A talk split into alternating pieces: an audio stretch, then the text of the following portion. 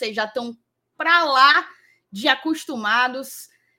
8 e 3, 8 e 3 do dia 19 de julho de 2022. Estamos aqui na área. Tem muito assunto, tá? A gente sabe que na véspera de cada confronto, a ideia é sempre fazer um pré-jogo, claro. Mas paralelo ao nosso pré-jogo de Red Bull Bragantino e Fortaleza, que vai acontecer no próximo, na próxima quarta-feira, amanhã, no caso, né? A gente vai ter também todas as informações sobre as regularizações, né? Tivemos três regularizações hoje, uma ontem, então falta apenas Fabrício Baiano ser regularizado. A gente vai falar das regularizações de Thiago Galhardo, Romulo Otero e Emanuel Brits, certo? O atacante, meia e zagueiro do Leão chegam aí para reforçar o Fortaleza para o restante da temporada e já podem estrear amanhã mesmo, tá? Já podem estrear amanhã mesmo. Para além disso, vamos falar de uma pesquisa que foi divulgada hoje e causou burburinhos, viu? Choro para alguns, felicidade para outros, mas de acordo com uma pesquisa divulgada hoje, o Fortaleza tem a maior torcida do estado, a segunda maior do Nordeste. Vamos falar um pouco sobre toda essa essa coisa de pesquisa, o que é que vale, o que é que não vale, é torcedor no estádio, é média de público. Vamos conversar sobre isso também, beleza? Mas aí eu tenho alguns pedidos, tá? Antes de começar, eu sempre tenho alguns pedidos e eis aqui o que eu preciso de vocês. Deixa o teu like, deixa o teu like, é a primeira coisa, é barato, é rápido, para ti não representa nada, não te custa nada, mas para a gente significa muito. Você amplia o nosso alcance, né? Você amplia o nosso engajamento e o YouTube joga, recomenda a gente para mais e mais tricolores. Isso é fundamental para o fortalecimento e a continuidade do nosso trabalho. Também vou te chamar para se inscrever no canal se tu ainda não foi inscrito e ativar o sininho das notificações. Ai, Thaís, eu já sou inscrito, ativei o sininho, mas não recebo as notificações. Pois então, desative e ativa de, de novo, que pode ser que dê certo, tá certo? Por último, compartilhe essa live. Aqui embaixo tem uma setinha, você consegue copiar facilmente o link e joga em todos os teus grupos de WhatsApp, chama todo mundo para essa live, que a gente tem muito para conversar, sabe? Sabe? Tem também o sorteio da Copa do Brasil, tá? Quem conferiu hoje aqui no Glória e Tradição, eu tive lá com Dudu Damasceno e Marcos, Marcos Mateus a gente acompanhou, reagiu ao confronto de Fortaleza e Fluminense. Vamos falar disso também. Como eu falei, muito assunto, tá? Então, depois da vinheta, tu conhece quem vai me acompanhar nessa noite.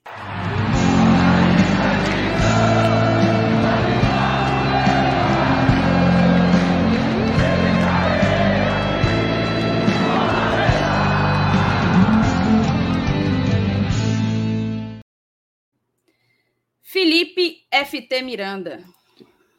Dizem, Thaís, aquela. Boa noite, aquela coisa, né? Era mais fácil adivinhar se seria o Saulo, eu ou o Elenilson, né? Porque o homem, o homem largou, né? Largou, o homem foi largou, embora. Largou. Isso é um absurdo, rapaz. E nem no grupo, tá? Pra galera que quer saber, a gente marca ele no grupo, ele nem aparece para responder. Marcenato, você vai fazer a live? Ele não responde, o homem sumiu. Depois só aparece do outro dia. Minha Nossa Senhora, que dor de cabeça, viu? Nisso que dá, Thaís. Nisso que dá a gente ter um, ter uma estrela entre nós, né? Mas enfim, mandar um boa noite para você, para a galera do chat, para você que está assistindo, você que deve estar provavelmente na noite, essa noite de terça-feira, um, um, dia muito movimentado para o Fortaleza, seja no setor de contratações, seja no setor de sorteio, que hoje teve sorteio. Eu amo quando tem live de sorteio. Eu acho muito bom, porque a gente se diverte e que legal a gente ver o Fortaleza novamente chegando nas quartas de final da Copa do Brasil, tá? A gente só tinha visto isso acontecer uma única vez na nossa história. Foi só o nosso Voivodinha chegar aqui Dois anos seguidos a gente conseguiu alcançar esse recorde. A gente consegue chegar às quartas de final. Ano passado deu certo, né? A gente passou para as semis, enfrentando um tricolor tradicional do futebol brasileiro. Novamente, vamos enfrentar também um tricolor tradicional no futebol brasileiro, só que dessa vez a gente não vai para São Paulo. A gente vai para o Rio de Janeiro e a decisão vai ser lá, né? E dessa vez com o público, tá? Porque ano passado a gente só pôde acompanhar o time na Copa do Brasil em um único jogo, que foi naquele jogo contra o Atlético Mineiro nas semifinais da competição. Então vai ser assim muito interessante a gente ver como o, o torcedor vai entender esse momento, né? Porque a gente tem esse momento de adaptação à fase da Série A, a gente entender, assimilar e se recuperar, e ao mesmo tempo encarar a Copa do Brasil com a seriedade que ele pede. Eu fiquei muito triste, sabe, Thais, quando a gente chegou naquele jogo da Libertadores contra o Estudiantes e muitas pessoas deixaram de aproveitar, deixaram de ir para aquele jogo, deixaram de viver aquele momento por conta da fase do Brasileirão. E eu espero que a gente não vá se abalar por isso, sabe? Eu espero que no jogo contra o Fluminense vai ser o jogo da ida, então a gente vai ter uma oportunidade de fazer um bom placar. Apesar de ter aquela questão dos mandos que a gente conversou e tudo mais, mas eu acho que vai ser muito importante, muito importante a gente dar esse apoio, porque querendo ou não, meu amigo, mesmo que você ache, ache que o Fortaleza não pode ser campeão, ele pode passar de fase e ganhar uma boa grana, tá? E a gente vai falar sobre isso também, detalhe financeiro de como é importante essa Copa do Brasil. Enfim, minha querida, vou passar a bola de volta para você, enquanto a gente vê a galera chegando aqui na nossa live, né? Perfeito, vamos sim. É, vai marcando aí a, a moçada que vai mandando mensagem, beleza? Que eu vou começar a ler aqui as mensagens da moçada, não sem antes colocar na minha telinha, ó, o QR Code Opa. do nosso Pix. E embaixo aqui de mim, ó, o convite para você mágica, ser membro e ou mandar o Pix pelo e-mail. Vocês já sabem tudo que é que vocês podem fazer para ajudar aqui fortalecendo o nosso trabalho, tá certo? Vou ler aqui as mensagens, vamos embora. Da Alessandro Alves, boa noite, bancada mais linda do YouTube. Será que teremos novidades no campinho hoje? Será, da Alessandro? Será? A minha internet tá ruim, não tá? Aqui tá, aqui tá, aqui tá de boa. É só, assim, tá indo, tá fluindo, tá? Tá fluindo. Tá. Vocês me avisam aí se, se der errado. É, Evaldo Miranda, boa noite, amigos do GT. Boa noite, seu Evaldo. E a dona Iraci também está por aqui. Boa noite, GT. Boa noite aos Hoje dois. É dois. Paulo Cassiano, boa noite, meus GTZeros. Amo vocês, viu? Que vem esse tal de Fluminense. O Lion tá preparado. Só joga as quartas quem tá, né? Vamos. Ô, ô Felipe, uhum. tu viu. Tu viu quem foi que o Ceará pegou? Thaís, acho que vai pegar o famoso controle, né? O famoso controle da televisão para poder acompanhar esses jogos. Mas vou dizer uma coisa, vi uma arte tão bonita, que era tipo assim, o chaveamento. Se passar, pega o Ceará. Se passar, pega o Ceará e for pra final, o Ceará de novo. Eu assinava na hora, meu filho, porque Copa do Brasil contra eles é bom demais. Só dá leão, não, não, não tem nenhum cheiro. E quando ganha, é sendo eliminado. Então, por mim, tá ótimo. Marcelo Girão, boa noite, GT. Hoje enviei um e-mail para me tornar membro e participar do grupo de WhatsApp. Há algum prazo para retorno? O retorno é pelo e-mail ou pelo zap? Marcelo, se você mandou o zap, vai ser pelo zap. E amanhã eu prometo dar, dar vazão a isso. Tem muita coisa pendente, muita coisa para eu resolver, mas amanhã eu prometo que eu vou fazer tudo. A galera que ganhou a capinha ainda está pendente de eu responder. Vocês não vão levar levar um calote. Vou vou botar para frente a capinha de vocês, mas é só porque tive alguns problemas pessoais mesmo e não consegui pegar nisso com, com mais atenção, tá bom? Luciana Félix, boa noite, GT. Quatro dos cinco reforços no bid. Espero que amanhã estreie pelo menos o Galhardo. Se eu tivesse que apostar em um, também apostaria nele, Lu. Daniel Souza, boa noite, bancada maravilhosa do GT. Já deixando meu like antes da live começar. Somos a segunda maior torcida do Norte Nordeste. O homem tá antenado, tá antenado. A maior polêmica do dia. Vai falar. Daniel Rodrigues, boa noite, galera do GT. Vamos nessa. Tamo junto, Daniel. Tamo junto mesmo. Breno Forte, boa noite a todos do Glória e Atrasadão. Hoje atrasou mesmo. Manto Tradição 1987. Salve, salve, galera. Chegou a hora de ganhar desse Flu em casa. Muito confiante para o confronto. É isso. Fortaleza não tem tido um bom retrospecto contra o Flu. Aqui não, né?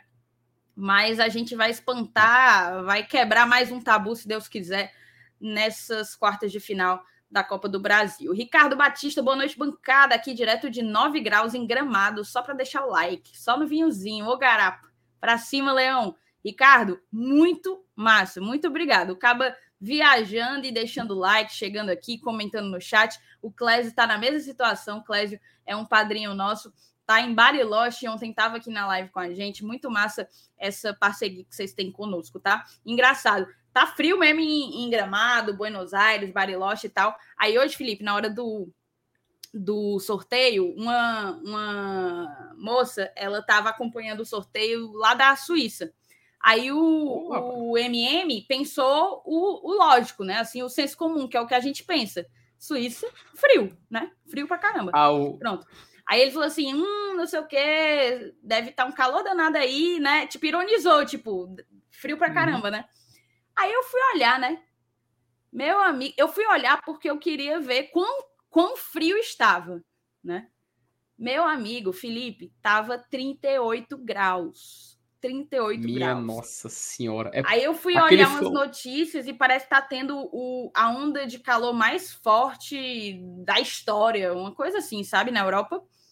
Pesado. Meu Deus, é aquele negócio, né, Thaís, que o pessoal fala, ah, o verão europeu, né? Até. Mas tá para lá de verão europeu, né? É, é verão europeu fit aquecimento global mesmo. Para quem, quem nega, nega os fatos. O pior, Vamos... o pior é que tá, tá tu, o tempo tá todo despombalizado mesmo, viu? E eu, acabei, eu fui, fui até olhar aqui rapidinho, vai ser até setembro, viu isso aí. Ainda bem que a gente, não, a gente não passa por esse tipo de coisa, que é. Os, os, os climas daqui é só calor, quintura e agora tem essa chuva que não para, né? E todo mundo adoecendo. É isso. Gleidson Menezes, boa noite, GT. Cuida que o like já dado. Perfeito, Gleidson, obrigada. Rony Lemos, boa noite, GT. Que maravilha ver o terceiro vídeo de vocês hoje. Vocês são demais. Quero dizer que a última vitória e os jogadores contratados me dão esperança de recuperação. 16 lugar para mim, para cima, é título.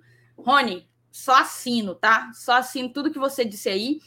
Primeiro, contar o conteúdo. Terceiro conteúdo no dia, a gente teve um vídeo pela manhã, live uma e meia da tarde, 12 e meia da tarde, para acompanhar o sorteio da Copa do Brasil. E agora a nossa livezinha da noite, que tem sempre que ter, né? Tem sempre que acontecer. Muita coisa hoje. A gente segue assim, 100% dedicado ao, ao GT. Vocês sabem que quando a gente fala de dedicação ao Glória e Tradição, não é só a hora que a gente liga a live e vocês chegam, não, tá? Tem muita coisa que rola por trás, muito cuidado. Então, é exatamente por tudo isso que a gente é muito grato a pessoas como o Rony e como vários outros que estão aí no chat, aos nossos mais de 300 padrinhos, apoiadores, estão tudo lá no grupo. Um grande beijo para vocês. Vocês são fundamentais, tá? Romulo Nantua, parabéns para a maior e melhor torcida do estado e do Nordeste. Valeu, Romulo. Paulo Sérgio Vasconcelos, boa noite, galera do GT. O Leão chega na final. Se Deus quiser, Paulo. Se Deus quiser, viu, bicho? Aquela é, coisa. A gente, vai, a gente vai falar do chaveamento, né? Vamos, vamos falar do chaveamento. Vamos falar mesmo. O Cleison Lima, o melhor de tudo é a resenha dessa bancada do GT com o Márcio Renato nos últimos dias. Só uma pergunta: quando ele volta? Cleison, agora tirando a brincadeira, né? O, o, Para quem não sabe, o Márcio Renato é professor. Então, as férias de julho, ele tem férias, né? Em julho. É. E aí ele aproveitou que tá de férias, o, a filha tá de férias, a esposa conseguiu alguns dias também e viajaram. Mas amanhã eu acho que ele já volta, ou amanhã ou quinta. Né? né amanhã, acho que é, amanhã ele já tá de volta, inclusive, até acho que, eu acho que é com você, Thaís, né? Acho que não, amanhã não, hoje é a minha última live é, hum. Quer dizer, eu só volto aqui acho que sexta ou é domingo. Pronto. Ele, está, ele está, estará exatamente com toda a cúpula do GT, exceto os que estão aqui agora. Vai ser ele, Saulo e o seu Elenilson Dantas aqui na live amanhã, tá? Então amanhã o nosso querido Márcio Renato de volta, depois dessas merecidas férias aí que, que o, o, a gente tem que reconhecer. O professor é a, é a, é a profissão que a gente tem que mais valorizar e não é, não é, não é à toa que nosso querido Márcio Renato tirou duas semanas de férias do Glória de Tradição, né? É exatamente é isso. Olhei aqui, a minha próxima live é sexta, de resto, folga. Tamo junto. Boa. Vamos, vamos seguir aqui, ó. É... Calu Silva, Otero vai dar certo para substituir Pikachu. Vocês vão ver. É uma opção, né? A gente vai ver de fato como que ele vai encaixar. O Otero, de todas as. Vamos lá eu ia dizer uma coisa, mas não, não é de fato a verdade. Assim. Eu ia dizer, de todas as contratações, ele é a contratação que eu tenho mais assim a ressalvo, o pé atrás, não quanto a qualidade dele. Não quanto a qualidade dele. Para mim, ele tem qualidade, tem bola, mesmo. Mas eu tenho medo dele ser o Otero que vem sendo nas últimas temporadas, que é um atleta irregular, né? A gente precisa de regularidade nesse momento. É... Mas é uma opção ele jogar por ali. De fato, é uma opção. E eu disse que era uma coisa que era, mas não era, porque eu não conheço o Fabrício Baiano, né? Não, é. não vi quase nada é, dele, então não tenho nem como ter uma, uma. Como é que eu posso dizer? Quanto ao Sacha e ao Baiano, eu não tenho nem como ter propriedade para opinar, né? Só tenho expectativa para ver como é que vai ser. Com o Otero, eu já vi bastante jogos dele e tal aí eu tenho como dar uma, uma opinião mais mais concreta. Gabi Mendes, minha vizinha, minha amiga, minha madrinha, madrinha do GT, no caso. Um beijo para você. Boa noite, ET. Ansiosa pela estreia dos reforços. Muita ansiedade. E o primeiro superchat da noite, tá? Pingou. Obrigado. Pingou. Valeu, Cláudio Carvalhedo. Vamos passar do Flu sim. Sou fã da Thaís e do FT. Grande beijo, Cláudio. Brigadão. O Cláudio mostrou, mostrou então, Felipe, que o botão tá funcionando, né? Então já está é. inaugurada a temporada de Superchat, pode mandar o seu. É, é, inclusive, Thaís, vamos repetir o recado, né? Que você falou no início. Ó, nesse momento, o Globo de Tradição está com mais de 20, 29.400 inscritos. Falta pouquinho para a gente chegar na casa dos 30 mil. E vocês não sabem o quanto vocês ajudam quando você simplesmente se inscreve no nosso canal. Além do mais, você só clicando ali no gostei, você já ajuda muito. Mesmo que, ah, ah não consigo mandar superchat. Então, meu amigo, clique no gostei, que ajuda a gente também demais, cara. Ajuda demais tanto no engajamento. O YouTube entende que o conteúdo é relevante. A gente passa a ter uma, um alcance maior, podendo passar mais a palavra do Fortaleza. Então, a gente convida você.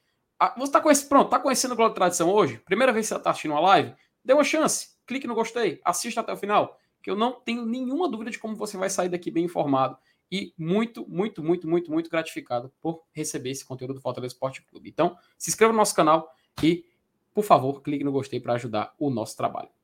Perfeito. Então vamos para o primeiro bloco falar de Copa do Brasil.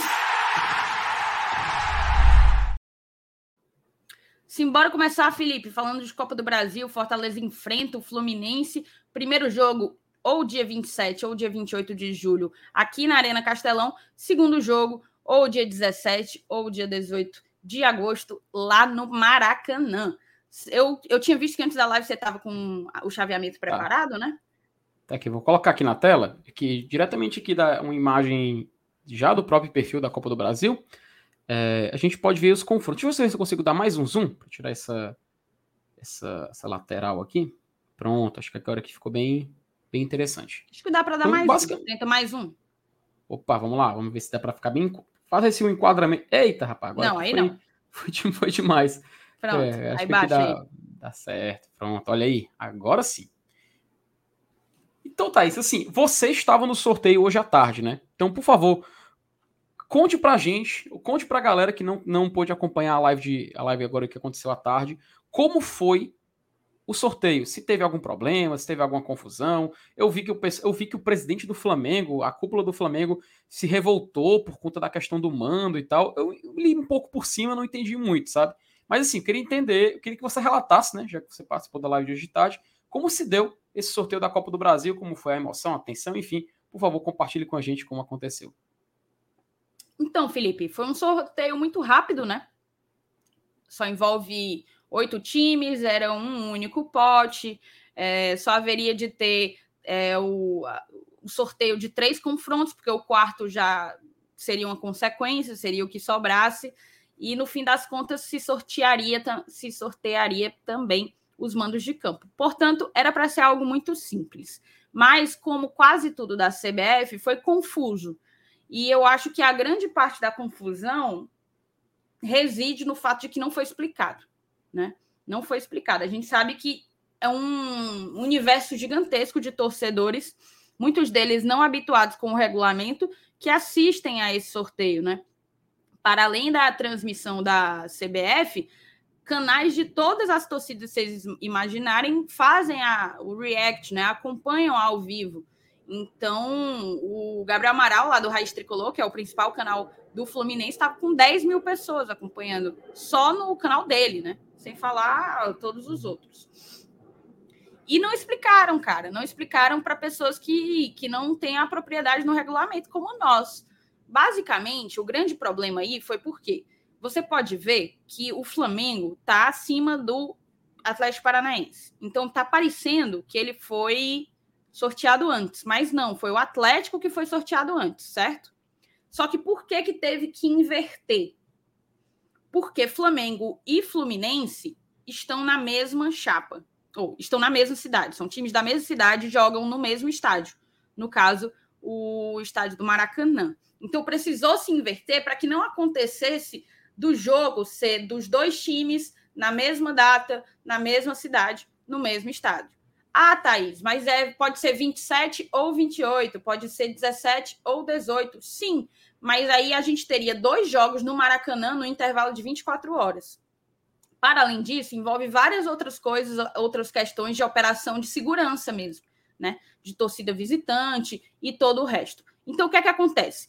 Como era sorteado a parte de cima e a parte de baixo junta, o mando de campo, e isso foi outra coisa que não foi informada, era preciso que se informasse que os dois confrontos de cima seriam sorteados o mando de campo juntos. Não foi avisado isso antes. Então, assim, como foi sorteado de cima junto, né? Você pode ver que o São Paulo estava ao contrário do Corinthians, porque foi sorteado assim. Então não precisou se inverter nada, estava correto aí. Se fosse o Corinthians que fosse decidir em casa, o São Paulo ia ter que decidir lá em Minas Gerais. Se fosse o São Paulo que fosse decidir em casa, o Corinthians ia decidir em Goiânia. Então ali não precisou de inversão. Na faixa de baixo, aí sim, precisou de inversão, posto que Fluminense e Flamengo foram os segundos times sorteados para cada confronto, né? E aí entra e aí entra a discussão. Por que que o Flamengo? Eu vi assim, vamos lá. Aqui a minha crítica é a organização do sorteio. De fato, poderia ter sido bem mais clara, bem mais esclarecedora. Agora, seguiu-se a regra. É algo, inclusive, que vem sendo feito há algum tempo nos sorteios da CBF. Seguiu-se o regulamento, certo? Ah, aí eu vi um dirigente do Flamengo. Só querem nos prejudicar porque o Flamengo, porque inverteu o do Flamengo e não inverteu o do Fluminense. Para mim é bem óbvio. O Fluminense foi sorteado antes. O, o Fluminense não tinha que ser invertido se o Flamengo foi sorteado depois. Porque o problema só surgiu no momento em que o Flamengo foi sorteado como segundo, como segundo time do confronto, entende? Enfim, tudo isso uhum. explicado, inverteu-se a, a, ordem, sorteou-se o mando, o Fortaleza vai decidir no Rio de Janeiro, o Flamengo vai decidir em Curitiba. A gente tem aí o primeiro confronto sorteado, Atlético Paranaense, Atlético Goianiense, perdão, contra o Corinthians. O Fortaleza pega o Fluminense, já dito. São Paulo, América Mineiro, Flamengo Atlético Paranaense. E aí, cara, a gente está na chave de Corinthians e Atlético Goianiense, né? Pegamos sim um time forte é, de imediato nas quartas de final, mas Goianiense e Corinthians são dois dos três times que eu queria pegar a ordem, né? Uhum. A minha ordem era América Mineiro, Atlético Goianiense ou Corinthians. E acabou que dois desses três estão na nossa, no nosso chaveamento, né? Seria um encontro ali na semifinal, caso a gente eventualmente se classificasse. De resto, não tem muito o que dizer, não. A gente pode conversar sobre o Fluminense, mas eu já dei a minha opinião sobre o que é que significa pegar o Fluminense de Fernando Diniz hoje à tarde. Posso repetir já já, mas eu queria primeiro ouvir a tua opinião, Felipe.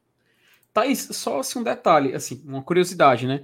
Eu acho que a gente ontem acertou uns dois confrontos daí, não? Da simulação. Acertamos São Paulo e América Mineiro, Flamengo e Atlético Paranaense. Acertamos a chave de lá todinha. Caramba, caramba, viu?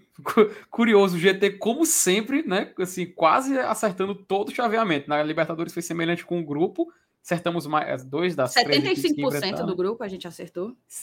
Perfeito. E aqui a gente acertou a metade do, do, do, chaveamento, né?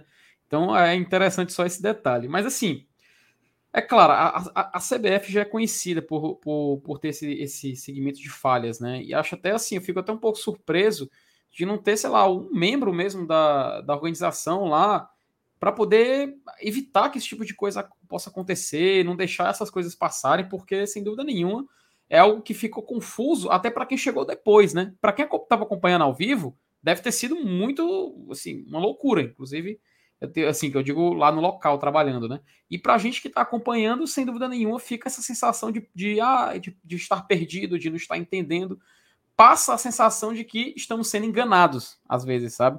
Até falei aqui uma vez, acho que foi no sorteio anterior, no, quando a gente foi enfrentar o Ceará, e teve muitos clássicos regionais. A gente falou, pô, isso aí tá na cara que estão querendo chamar atenção para o torneio, por que, que não tá acontecendo? Porque assim, eu vi isso, acontecer, porque a pessoa fala assim, pô, tanta possibilidade, por que, que não teve um Corinthians e São Paulo? Por que, que não teve um Fla-Flu? Por, que, por que, que não teve um Corinthians e Flamengo? A galera questionou o fato de você não ter essas equipes que de, se o pessoal considera do G12, né? não se enfrentarem, curiosamente, nessa fase, né? Deu uma, uma combinação perfeita para eles não se enfrentarem. E, de encontro a isso, tivemos a fase passada, onde muitas equipes tradicionais se enfrentaram entre si. Um exemplo próprio é o Palmeiras, que foi eliminado para o São Paulo e caiu fora da competição. Já caiu fora novamente cedo, né? Igual ano passado aconteceu. Então é curioso, é interessante a gente ver essa curiosidade. Eu não acredito que deve ter acontecido manipulação, como o pessoal fala, sabe? Eu acho que é muita. Tal, talvez possa ser um, um pouco de inocência, talvez, mas eu acredito que não, isso, isso não pode ter ocorrido. Mas foi estranho, foi estranho você ver a. a agora eu me esqueci de ser Carol Barcelos, o nome da, da jornalista que estava participando, que ela não estava mexendo muitas bolinhas, né? O pessoal falando, pô, por que, que ela não está fazendo que nem o pessoal faz no sorteio, mesmo assim, de de outras Copas, que gira tudo mais, tenta fazer uma, um pouco de arte ali. Mas enfim, ali foi uma, só uma peculiaridade, só uma curiosidade. Mas no final das contas, se a gente passar esse, esse assunto do sorteio e for falar do confronto, sem dúvida nenhuma, Fortaleza Fluminense não é aquele que a gente considera o jogo mais acessível, né? Até porque, como eu falei, a gente vê essa curiosidade de equipes que são do G12 não se enfrentarem nessas quartas de final, nesse sorteio eles só podem se enfrentar se todos passarem, aí eles todos fazem as semifinais. Mas, se a gente for focar agora no nosso confronto, o Fluminense é aquela coisa, né? O Fernando Diniz, ele tem uma curiosidade. Ele sempre quando inicia os trabalhos, ele tem uma certa aceitação, ele tem um desenvolvimento, o trabalho dele começa a dar certo, então por, por alguns motivos, eles vão se acumulando, vai começando a acontecer algumas falhas e ele rui por completo. Interessante que todo o trabalho dele passa por isso é muito curioso. Chega assim, a, talvez não seja só uma coincidência, né? Isso pode ser muito mesmo do próprio Diniz e seu método de trabalho. Mas no Fluminense, eles estão vivendo neste momento a fase de ascensão, a fase de aprimoramento. Tanto que joga muito bem. O Fluminense foi um... tem jogos do Fluminense que é interessante de você assistir. Como tradicionalmente a gente vê alguns jogos do Fernando Diniz em outros clubes quando ele já treinou e realmente chamava a atenção. Era muito bonito de você ver jogar. Neste momento, o Fluminense está nessa fase de amadurecimento. Então, a gente vê um Fluminense conseguindo se sair bem em alguns jogos, né? Tem aquele detalhe: o Fluminense ele não tem Copa Internacional para disputar nessa temporada. Fortaleza também não tem mais. O Fluminense conseguiu ser eliminado tanto da Libertadores quanto da Sul-Americana. E o Fortaleza foi eliminado nas oitavas da Libertadores. Então, Thaís, eu vi até a possibilidade, eu não lembro se foi o Thiago Minhoca, tô até tentando achar aqui uh, o tweet que ele falou mais especificamente sobre isso, que é a questão das datas, que esse jogo ele pode, a gente pode conseguir uma data diferente para poder ele acontecer. Tô até procurando aqui para a gente poder trazer isso com mais, mais exatidão. Mas assim, é, é interessante a gente ver o momento. Dependendo de quando a gente for enfrentar esse Fluminense, principalmente no jogo da volta, a gente pode ver é, como o Fluminense pode chegar para o jogo contra o Fortaleza. Mas assim, no geral, se a gente entre os quatro clubes assim que a gente diz que é do G12, os mais perigosos para enfrentar no momento, na minha opinião, era justamente Corinthians e, Corinthians e Flamengo. São Paulo ele vem logo em seguida porque ele está se aprimorando, mas o Fluminense, na minha opinião, ele está logo ali atrás. Então, é um jogo que dá para a gente ser competitivo, dá para a gente tentar jogar com inteligência. O fato do primeiro jogo ser em casa faz aquela, aquela situação que a gente falou do jogo da volta de ter uma sequência de quatro partidas jogando no Castelão não se concretizar, beleza. Mas tem um fato interessante: a gente pode tentar aproveitar esse jogo da ida para não chegar já morto no jogo da volta. É claro, a decisão sendo no Rio de Janeiro tem uma curiosidade. A única vitória do Fortaleza desde que ele voltou à Série A jogando contra o Fluminense, lembrando, Fortaleza e Fluminense até hoje só se enfrentaram por Campeonato Brasileiro. A primeira vez que eles jogam por uma competição que não é o Brasileirão. Então, a gente vai ter essa curiosidade. E o Fortaleza, quando venceu o Fluminense, foi fora de casa. A última vez que o Fortaleza venceu o Fluminense jogando em casa foi em 2005, cara, naquele 5 a 1 que inclusive foi uma das grandes vitórias do Fortaleza na Série A. Então eu acredito que vai ser um jogo muito, muito aberto, isso sim, prevendo já essa situação do, do trabalho do Fernando Diniz. Mas atualmente, se a gente fosse botar ali uma proporção, eu acho que está uns 60-40 para o Fluminense. Até por conta que eles ainda estão assimilando. É torcer é torcer para o trabalho do Diniz seguir o padrão que a carreira dele já tem. Eu, pelo menos, enxergo dessa forma. Mas, se a gente passar do Fluminense, eu vejo um chaveamento muito interessante, tá? Inclusive, fica aí minha torcida para todos que não são do G12 passarem para semifinais, para a gente ver aí sim uma Copa Democrática finalmente de volta nessa Copa do Brasil. É isso, perfeito. É, vamos aqui para algumas mensagens, né? Quem, se você ainda tiver dúvidas sobre o sorteio, bota aí no chat que a gente vai tentar responder. É, reforço as datas, né? Jogo de ida, no caso aqui na Arena Castelão, 27 ou 28 de julho, jogo de volta 17 ou 18 de agosto. Beleza? Ah, outra informação, cotas, cotas para quem passar para a semifinal, Felipe. Fortaleza Opa! eliminando o seu adversário, ou perdão, o seu rival, Fortaleza eliminando o Ceará, ganhou e embolsou 3,9 milhões. Há quem diga, inclusive, que o Ceará é um dos melhores patrocinadores do Fortaleza, uma vez que né, duas vezes seguida aí, dois anos seguintes, seguidos, perdão, é, permitiu que a gente embolsasse um montante considerável de dinheiro. Mas para quem passar para a semifinal, mais 8 milhões na conta. 8 milhões, tá, Felipe? Tá e assim, coisa, 8 né? milhões fora o acumulado. É 8 milhões a mais. Entendeu? Pois é. Eu já ia falar disso, porque a gente está vendo a Copa do Brasil se tornar uma grande, um grande auxílio né, financeiro para o Fortaleza. Na última temporada foi absurdo.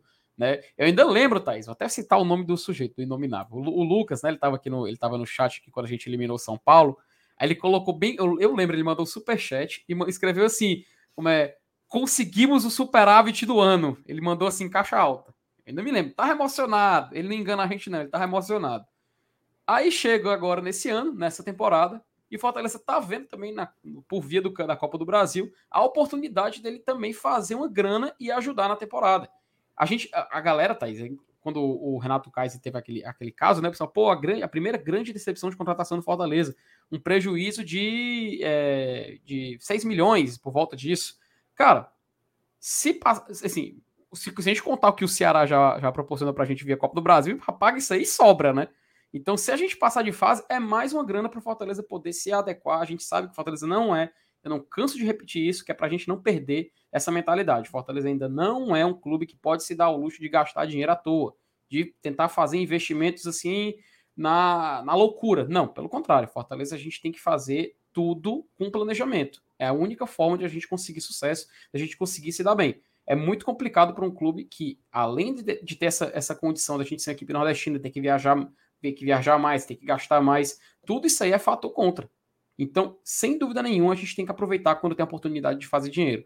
E a Copa do Brasil se tornou um campeonato muito atrativo para Fortaleza. E assim, eu não estou dizendo que Fortaleza é, agora é tradicional na Copa do Brasil. Não, cara, a gente nem nunca foi campeão da Copa do Brasil. Não tem como dizer que Fortaleza é uma equipe tradicional na competição. Então, o que é, eu acho que a gente tem que ter é a mentalidade de que a Copa do Brasil é um torneio para nos ajudar acima de tudo. Claro, se a gente passar do Fluminense, a gente começa a enxergar com bons olhos. Ano passado, quando o Fortaleza chega na semifinal da Copa do Brasil, Fortaleza simplesmente pegou o Atlético Mineiro do Cuca time que foi campeão da Copa Nacional, campeão do Campeonato Brasileiro, chegou na semifinal da Libertadores, era sim o melhor time daquela Libertadores, foi eliminado pelo Palmeiras que foi muito inteligente, muito estratégico para poder passar pelo, pelo, pelo Galo e acabou se tornando inclusive o campeão na final contra o Flamengo. Então a gente tem que aproveitar que esse ano não tem esse time que vai arrastar os troféus. Pelo menos eu não enxergo dessa forma. Se existe um time que pode ser, pode ser isso, ele tá ali, ó, lá na outra chave. O nome dele é Flamengo, que trouxe o, o Arturo Vidal e agora o Everton Cebolinha. E tá com planejamento para gastar mais dinheiro para trazer mais jogador. Então, Fortaleza tem uma chance boa, tá? Uma chance boa de fazer dinheiro e quem sabe a gente fazer história. Porque fazer dinheiro é bom. Agora fazer história é isso que coloca o retrato na parede. Perfeito, já dizia Rogério Senna. É, agradecer Oi. a moçada que está chegando do Bora Leão, tá? A galera chegou aqui, ó. 30k, 30k, 30k, 30k. Por quê, hein? Porque o GT tá beirando, tá beirando os 30k. E você é fundamental para que a gente, de fato, consiga essa marca tão simbólica, tão significativa, tá? É, estamos com 29.401 quebradinho, mas sonhando em chegar nesses 30 mil logo, logo, ainda esse mês, ainda esse mês. Então, Vamos lá, se inscreve, manda para o teu amigo, para o teu irmão, para o teu pai, para tua mãe, para todo mundo. Se inscreve no perfil da namorada, se inscreve no perfil do namorado e é o que importa. É o que importa a gente espalhar aí a palavra do Fortaleza Esporte Clube, beleza? Vamos, vamos então, eu vou ler aqui as mensagens, certo? Aqui foi a vitória na bronca aí com o sorteio da CBF, qualidade de CBF de sorteios, é, é incrível como a galera consegue complicar, complicar coisas fáceis, né? Coisas. Manto Tradição 1987, incrível a desorganização e falta de seriedade da CBF. O quanto essa. É, o quanto essa o quanto essa é essa é competição vale milhões é importante. Exato. Daniel TCM, Fortaleza passando do Fluminense e ninguém segura. É o bonde do Leão sem freio, né? Marcelo Leão, nosso querido Marcelo Leão, aqui na audiência também. Um grande abraço, Marcelo. Um grande abraço mesmo. Pouco espaço em Itaquera para a torcida visitante na semifinal. Me preocupa, me preocupa isso. O Marcelo já está contando aí com a semifinal, a gente eliminando o Fluminense, eventualmente pegando Corinthians lá em Itaquera. A gente vai, né, Marcelo? Vamos embora. É. É. Tem que, tem, um que forçar, tem que forçar o Corinthians a liberar esses ingressos, viu? Diz, diz. Então, então acho que a preocupação vai ser um pouco maior, porque o espaço visitante lá no, no, no Acioli é menor ainda, né? O Acioli é o do Goianiense? Ah, não. Uhum. É o do Goianiense, é. né? Uhum. Rapaz, eu vou colocar 10, só 10 conto no XBet ali do, do Atlético Goianiense, só para ver o que, que vai dar. Ora, rapaz. Vamos ver. Nunca fui triste, nunca fui triste. José Vitor Lima Figueiredo tem que contratar mais atacantes de lado, velocistas de preferência. José, eu acho que é uma das prioridades de fato. O país, em um pronunciamento recente, se comprometeu com um ou dois novos nomes, né? Uma ou duas novas contratações. Acho que ontem, para quem acompanhou o debate que rolou aqui no GT, a prioridade é, parece ser um ala direito que possa fa fazer aquela função de defender e atacar, né? Atacar e conseguir recompor.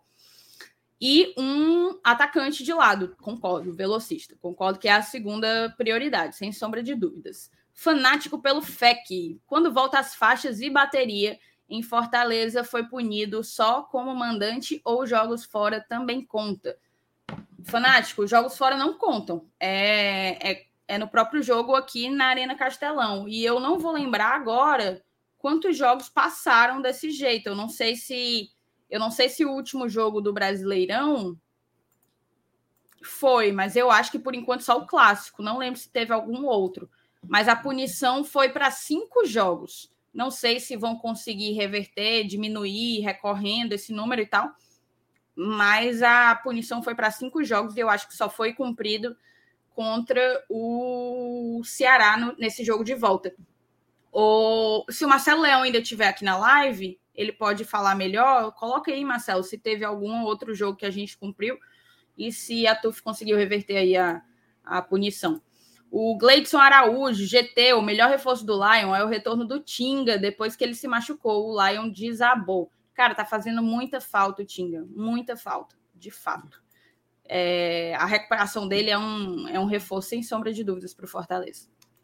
Uhum. Rodrigo Moraes, boa noite, Thaís e Felipe. Vocês podem me dizer quais são os jogadores que já estão no bid e podem jogar amanhã contra o Bragantino? Rodrigo, segura aí que você vai já saber. É pauta aqui da nossa live, tá bom? Ellison Machado, nosso padrinho, Grande FT e a musa do GT tá aí, já deixando o like, acompanhando as notícias. Forte abraço, tamo junto, Ellison. Valeu, Ellison. Otávio Landim perguntou aqui do Marcenato. Marcenato, é, ele pensa que eu não vou descontar cada dia de, de falta dele. Ele pensa. Tá, agora que tu falou isso, ele vai aparecer voando no grupo. Não, gente, tô chegando, tô chegando. Ah, Maria do céu. Leonardo Gadelha. Trabalhar a semana inteira agora para pagar. O Leonardo Gadelha, só temos um zagueiro, Benevenuto. Como chegar na final se não contratamos ainda zagueiros? Leonardo, acho que você está um pouco desatualizado. Fortaleza contratou um zagueiro, é o Emanuel Brits, inclusive já está regularizado, poderia jogar amanhã, se fosse esse o desejo do Voivoda. E agora a gente tem quem? Nós temos Tite, Benevenuto, Brits, Ceballos, o Landassuri, que, que vem perdendo espaço, não vem conseguindo entregar muita coisa, e o Tinga lesionado, né? Então, assim, o retorno do Tinga uhum. faria com que a gente tivesse aí um, dois, três, quatro, cinco, seis zagueiros, né? Seis zagueiros. Uhum. É. O, a Thalita Lima, boa noite, amores. Chegamos numa fase da CDB, da Copa do Brasil, que não dá mais para escolher adversário, né? Então, que vem o Fluminense. Os reforços vingando vai ser duro. Robson Aguiar, o caminho para passar de fase é acertar a recuperação de bola na frente e meter bola para o Romero. Também acho. O Romero vem recebendo muitas críticas, de fato, tem, tem estado abaixo né, a produtividade dele, mas nada me tira da cabeça dois pontos que são importantes. O esquema de jogo não favorece, o esquema de jogo do, do Fortaleza de fato não favorece, nada que demande do Romero é, saída de bola em velocidade vai, vai conseguir vai conseguir dar em algo, digamos assim, dificilmente. E, e o número dele, que eu acho que ainda assim é um número bom para um atacante para um atacante esse ano. Acho que já são 11 ou 12 gols, não vou lembrar ao certo. Mas é isso, o Romero tem que tem que ter um estilo de jogo específico específico para ver se a bola chega nele. Não é todo jogo que é pro, jogo para o Romero, e eu acho que o Voivoda precisa entender isso. Se uhum. já não tiver entendido. Existem jogos com características muito específicas que aí sim demandam é, a, a, entrada do Romero. De resto, é apostar mais em mobilidade, agora com Robson, Galhardo, até o Romarinho que vem jogando bem nos últimos jogos, né, Felipe? É. Thaís, eu lembro que quando o Romero foi contratado, até, até, até teve uma live do GT que eu falei, ó, o Romero, ele não vai ser aquele jogador que a gente vai poder sempre pensar nele. Ele é um jogador para muita de oportunidade, de situações de jogo. Eu lembro até que teve um debate muito interessante que a gente falou, aí teve, a gente é, teve discordância, depois a gente concordou, a gente entendeu pontos, estudamos muito sobre o Romero, porque é muito o que a gente faz aqui no Globo de Tradição, né? A gente, quando se contrata o jogador, a gente procura, a gente estuda. A gente não chega aqui dizendo, né, assim, ah, não, eu conheço o atleta, acompanhava o jogo. Não, a gente, não, a gente tem que ser verdadeiro, a gente fala o que a gente acompanha. E eu seguia desde 2020 um, dois setoristas do Independiente. Eu nem deixei de seguir, não. Até hoje eu sigo eles. Até acho que é não sei o que, Martinez, tá lá na, tá na lista aqui dos que eu sigo ainda. E eu me lembro que eu joguei no, no buscador do, do Twitter na época o nome dele e o do Romero. Arroba o nome do Romero. Depois eu fui ver alguns torcedores que tinham respondendo, comentando post falando do Romero e falavam algo semelhante, sabe? Que o Romero era um cara que fazia, fazia gols quando necessário, que tinha situações de jogo em que se ele encaixava melhor e tudo mais. E achei interessante que Óbvio, é o mesmo jogador, né? No Fortaleza ele tá tendo uma história parecida, né? São situações, oportunidades em que ele aparece como uma escolha melhor, né? É um jogador que tem muita, tem muita qualidade, sem dúvida nenhuma. A gente não vai, a gente não vai diminuir a. A gente não vai diminuir a, a qualidade do Romero em uma, em uma situação de jogo e tudo mais. Mas assim, é claro, é um jogador que a gente não pode contar em muitas partidas. Tem jogos que o Romero vai ficar perdido. Tem jogos que o Romero ele não vai funcionar. E a gente tem que entender isso. Nós, torcedores, já entendemos, né, Thaís? A gente já tem essa ciência. Agora, resta ver se o nosso querido treinador, Juan Pablo Voivoda, ele vai fazer isso. Por que, que eu acho que ele não vinha fazendo? Porque não tinha opção. A gente simplesmente estava jogando com a conta do chá. Aliás, com menos que isso, tá? Porque se tirasse o Romero, a gente tinha, e ele fazendo dupla de ataque, por exemplo, com o Moisés, quem poderia ligeiramente entrar e fazer uma substituição seria o Robson e o Romarinho. Tirando, a gente não tinha mais. Tinha o que? O David da hora que ainda não estreou. Tinha o Igor Torres, que, pelo amor de Deus, inclusive tá estreando no Bahia hoje, tá? A galera Entrou já falou aí já. que tá estreando hoje. No... É. é. É, vai fazer o gol, tá? Entrou, entrou agora, entrou com 79 minutos, tá em 83, o Bahia acabou de levar um gol. Gol de empate do CRB. Meu Deus do céu, ô menino abençoado. Mas assim, uh, a gente não tinha opção, né? E, e o outro era o De Pietro, que, tava, que depois que voltou de lesão, coitado, ele não é o mesmo jogador. Ele ainda tá tentando se adaptar, se reencontrar. E a gente tem fé que ele possa acabar, acabar recuperando seu futebol. Mas sem dúvida nenhuma, sem dúvida nenhuma, a gente agora tem opção. É claro, é uma opção, né? Não é a opção, é uma opção, que é o Thiago Galhardo. E vamos ver se ele vai conseguir fazer esse tipo de competitividade no ataque. Romero é um jogador que eu não quero, assim, a galera fala, ah, manda embora. Não, eu não mandaria embora o Romero. De jeito nenhum. Porque vai ter situações onde a gente vai precisar muito dele. Contra o Atlético Goianiense, inclusive, eu acredito que a gente tendo opção, ele não teria ficado tanto tempo em campo. Ele acabou saindo, o Robson acabou entrando mais à frente, mas aqui, a priori a gente fala, pô, no intervalo, acho que no, no, no, no pós-jogo tá, eu e o Sala a gente concordou nisso, que pô, no intervalo fazia muito sentido o Romero ser substituído, porque simplesmente não estava funcionando. Mas o cara foi lá, e conseguiu dar o passe pro gol. De, ele teve duas oportunidades de fazer o pivô naquele jogo, Thaís. Em uma ele não conseguiu, ele foi anulado pelo zagueiro, e na outra foi certeiro. Certeiro, ele conseguiu achar o Moisés e o Moisés fazer o gol da vitória. Então é isso. é um atacante que tem qualidades, a gente reconhece que ele tem, mas infelizmente ele não vai estar lá para fazer sempre o que ele faz melhor, que é gol. Então, cabe agora a gente, com essas novas contratações, com esses jogadores que estão chegando, principalmente o Galhardo, que é o jogador mais pro ataque, a gente poder ter uma opção a mais. Assim, seria interessante ver mais um jogador chegando? Seria. Mas agora a gente está tendo o retorno do Roma... o retorno do bom futebol do Romarinho, o retorno do Robson depois de uma lesão. Então, quanto mais jogadores a gente tiver, opções de qualidade que a gente pode contar, show. Agora, jogadores, por exemplo, como o Pierre, que está recuperando de lesão, e o David da hora, que ainda vai estrear, eu acho que a gente vai ter que dar um tempinho. Enfim, vai ser interessante ver essa movimentação de mercado. A gente tem até o dia 15 de agosto. Só trocar aqui o fone que está descarregado. Beleza. É, agradecer a todo mundo que está aqui com a gente, mais de 900 pessoas, mas tem pouco like, tá bom? Deixa o teu like, moçada. Para audiência rotativa, eu falei para moçada que o like não te custa nada, né? Você dá, assim, num piscar de olhos, mas é muito importante, é fundamental para a gente, para a continuidade do nosso trabalho, porque amplia o nosso alcance, amplia o nosso engajamento. O YouTube indica a gente para mais pessoas, mais pessoas conhecem o Glória e Tradição, e aí o resto é história. Então, deixa o teu like, a meta hoje é de mil likes até o término da live, tá? Não sai sem deixar teu like. Tá subindo, o número tá subindo aqui. Vamos, vamos papocando o dedo Boa. aí para ajudar ao GT, beleza? É, vamos, vamos seguir aqui. Deixa eu olhar algumas mensagens. Deixa eu ver. O Calu Silva, vocês vão ter muita audiência, são muito atenciosos, parabéns. A gente tenta, tá, Calu?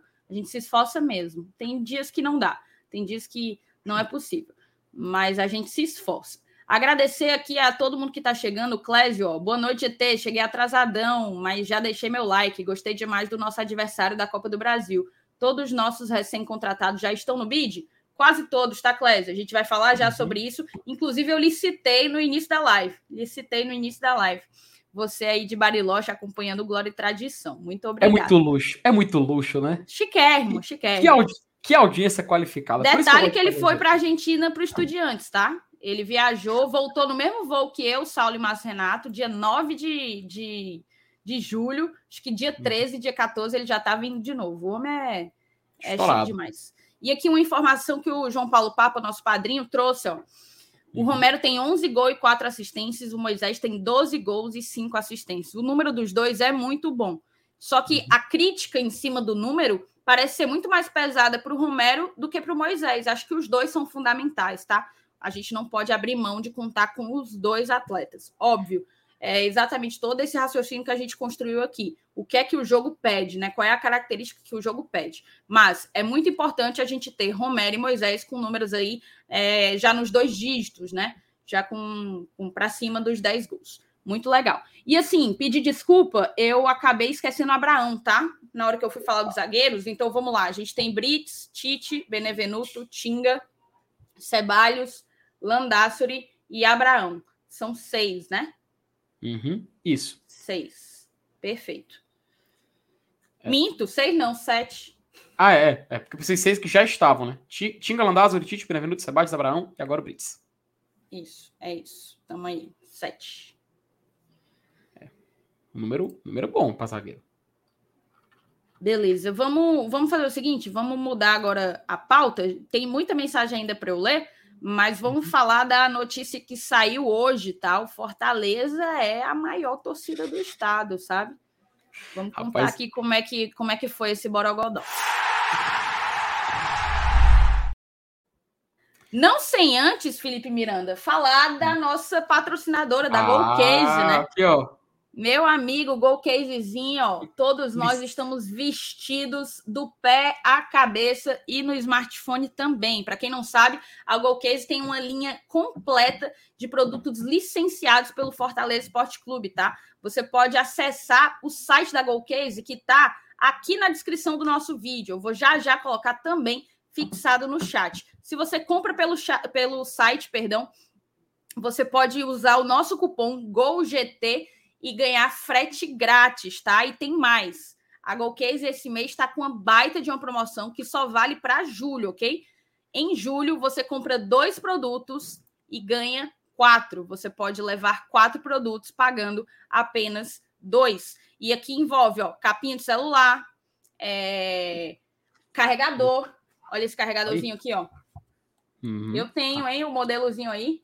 Carregadorzinho personalizado do Fortaleza, muito bom o carregador. A gente usou lá na Argentina é, durante a viagem. Tem também os carregadores normais, né, de tomada. Tudo do Fortaleza, muitas opções. Você consegue conferir aqui, ó, tudo quanto é coisa. É porque eu não sei cadê as minhas outras, mas eu tenho uma que é a da Lá Dourada, que é a minha favorita. Vou até procurar depois. Mas é isso, né, Felipe? Até, até bacana, Thaís, ó. Lá em cima mostra as duas, ó. Tem as duas, ó. A tradição, a Leblé. E é muito bacana, Thaís, que você, assim, você pode utilizar da forma que você quiser. Você pode personalizar ela da forma que você bem entender, né? Tem é, o número a... você escolhe, o nome que você bota, você escolhe. Hum, ó, a tua tá aí, a, a, tua tradição aí, né, ó, na tela, ó. É, ó, exato. É. Tradição 2022, tá? 2022, 2022. E pra galera não, não duvidar que a gente consome. Ah, achei, rapaz. Aqui, tá ó, bichinho. Aqui, ó. Tá aqui. aqui Bom case, rapaz, aqui, ó. Ah, lá É porque eu não tô achando aqui. A... Ah, achei. ó. Isso aqui é a tradição de 2020, eu acho. E eu tenho essa capinha porque eu já era consumidora da Gold Case pelos produtos incríveis que ela faz do Fortaleza. Aqui era 2020. O antigo também aqui, ó. Que, é, que sempre foi, ó. Sempre foi cliente da Golcase, rapaz. Sempre. É isso. Então tá dado o recado, tá, moçada? Você compra dois produtos, recebe quatro, aproveita essa promoção e usa o nosso cupom para conseguir descolar aí o fretezinho grátis. Muita gente comprando. Obrigado, obrigada, Golcase, viu? Vamos embora então, Felipe, falar de. Vou mostrar para você. Saiu hoje uma pesquisa feita pelo Globo, tá? Uhum. Pesquisa feita pelo Globo. Cadê? Deixa eu procurar. E assim, tá, desembestou em latim. É, o, que é, o que essa pesquisa foi reimosa hoje? Meu Deus. Camarão não faz isso com muita gente, tá? Camarão não faz isso com muita gente. Porque pense em coisa reimosa. Por favor, tá aí a matéria. Vamos lá. Vamos lá. Felipe, a minha internet tá ruim. Não, tá, só deu uma, uma, uma, pequena travada ali na imagem, mas o áudio ficou contínuo. Ele não, não saiu do ar, não. Tá, tá de boa agora. Tá, beleza. Pesquisa mostra Flamengo e Corinthians como maiores torcidas do Brasil. Veja o ranking, tá? É. Aí aqui fala, São Paulo aparece à frente de tal, parará, parará, parará. Isso aqui não importa muito, não. É, basicamente, é importante apenas saber que foi uma pesquisa feita pelo jornal O Globo com o Instituto IPEC, certo? Uhum. E aqui ele bota os 20 primeiros colocados. Diz, Esse, esses aí primeiros são os intocáveis, né? São os intocáveis. Ninguém tira eles da mesa, né? É, é impossível. Não, e, é, e assim, a própria percepção que a gente tem dá, dá de fato a, a constatação de que Flamengo e Corinthians é, são dois times que têm uma torcida nacional, né? Digamos assim. Uhum. São times que, independentemente de onde jogam, acabam lotando como visitantes, por exemplo. Então, não me surpreendeu. Me surpreendeu, talvez, a, a diferença, a distância é, entre um já... e outro. Mas serem os dois, os dois primeiros, não, não me chamou a atenção. Uhum. Assim, já, já foi mais, mais pareado, porque assim, até o é o que a gente vai falar daqui a pouquinho, porque a gente está falando dessa, dessa pesquisa. É, a gente sabe que o futebol ele é muito cíclico, né? Ele, ele vive mudanças, ele vive situações, repete situações. Então é natural que a gente sempre, sempre vá observar é, situações assim inéditas e depois situações sendo repetidas. Eu lembro que em 2012, numa pesquisa de torcida, o Corinthians ele chegou a empatar com o Flamengo e em alguns locais ultrapassar, locais que anteriormente o Flamengo era a maioria. Por quê? O que, que aconteceu em 2012? O que, que aconteceu em 2012 com o Corinthians? O Corinthians foi campeão em 2011 do Brasileirão, 2012 da Libertadores e em 2012, no final do ano, foi campeão mundial. Isso porque antes, um ano antes dele ser campeão da Libertadores, ele tinha no seu elenco nomes como Roberto Carlos e Ronaldo Fenômeno. Então você vê que o Corinthians ele fez um trabalho de, de publicidade muito grande em cima das suas conquistas. E isso refletiu na pesquisa de torcida. Muita gente virou Corinthians depois daquele ano. Então é natural a gente ver que, após grandes demonstrações de grandeza, clubes consigam se sobressair. Outro que se aproveitou disso foi o Flamengo, tá? O Flamengo em 2019. O Flamengo em 2019 ele conseguiu ganhar o Campeonato Brasileiro e a Copa Libertadores.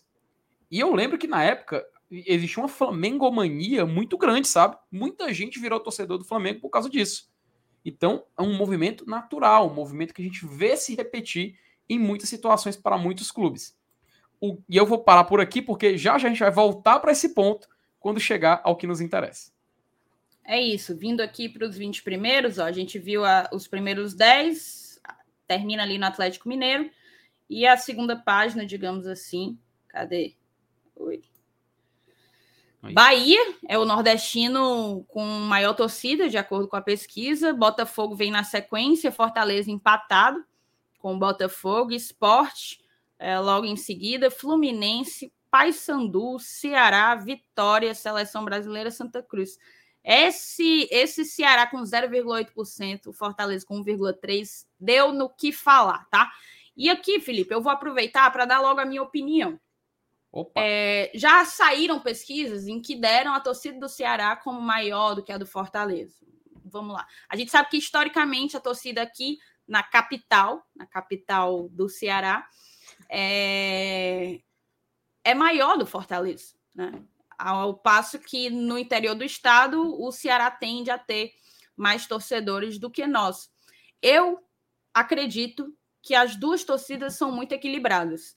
Não gosto dessa discussão de é, tornar isso uma verdade incontestável, sabe? Uma certeza absoluta. O que é que, qual é o critério? O que é que define o que é uma torcida grande e o que é uma torcida uma pequena? O que é que decide o que é que qual é a maior, né? O que é que define? É média de público? É número de sócio? É o quê? É pesquisa?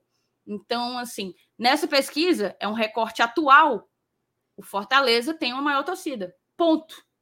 Ponto. Se a gente passar para outros critérios, o Fortaleza segue à frente, tá? Eu vou colocar aqui um levantamento do Fábio Farias. Saulo até compartilhou isso no Twitter dele hoje eu separei aqui também. Levantamento do Fábio. Cadê? Os meninos, os meninos estão fazendo isso aqui desde o início do ano, tá? Teve uns burrinhos lá no Twitter dizendo: "Ah, também o Fortaleza tem 25 jogos, o Ceará tem 21". Claro, primeiro o Fortaleza chegou em finais que o Ceará não chegou. Ninguém tem culpa de quem é eliminado por Iguatu e CRB. Segundo, os números que importam aí são a média média uhum. não não leva em consideração a quantidade de jogos, porque o que importa você vai dividir o número pelo todo. A média ela é por jogo, então a pé de igualdade. Acho que é bem é bem complicado você ter que explicar o que é uma média, né? O que é uma é. média. Mas vamos lá. De acordo aqui com o levantamento, certo? O Fortaleza levou em 2022 até o momento 684 mil torcedores ao estádio. O Ceará levou 528, tá bom? A média de público, portanto, 684 dividido para 25, dá mais de 27 mil tricolores por jogo. Dividindo o 528 do Ceará por 21, dá uma média de 25 mil alvinegros por jogo. Aqui a gente tem a renda bruta, que é bem maior para o Fortaleza, ao passo que a renda líquida ficou um pouquinho maior para o Ceará. E a gente chega no número de sócios, que tem sido uma grande discussão, uma vez que depois de algum tempo o Ceará conseguiu ultrapassar o Fortaleza em número de sócios, né?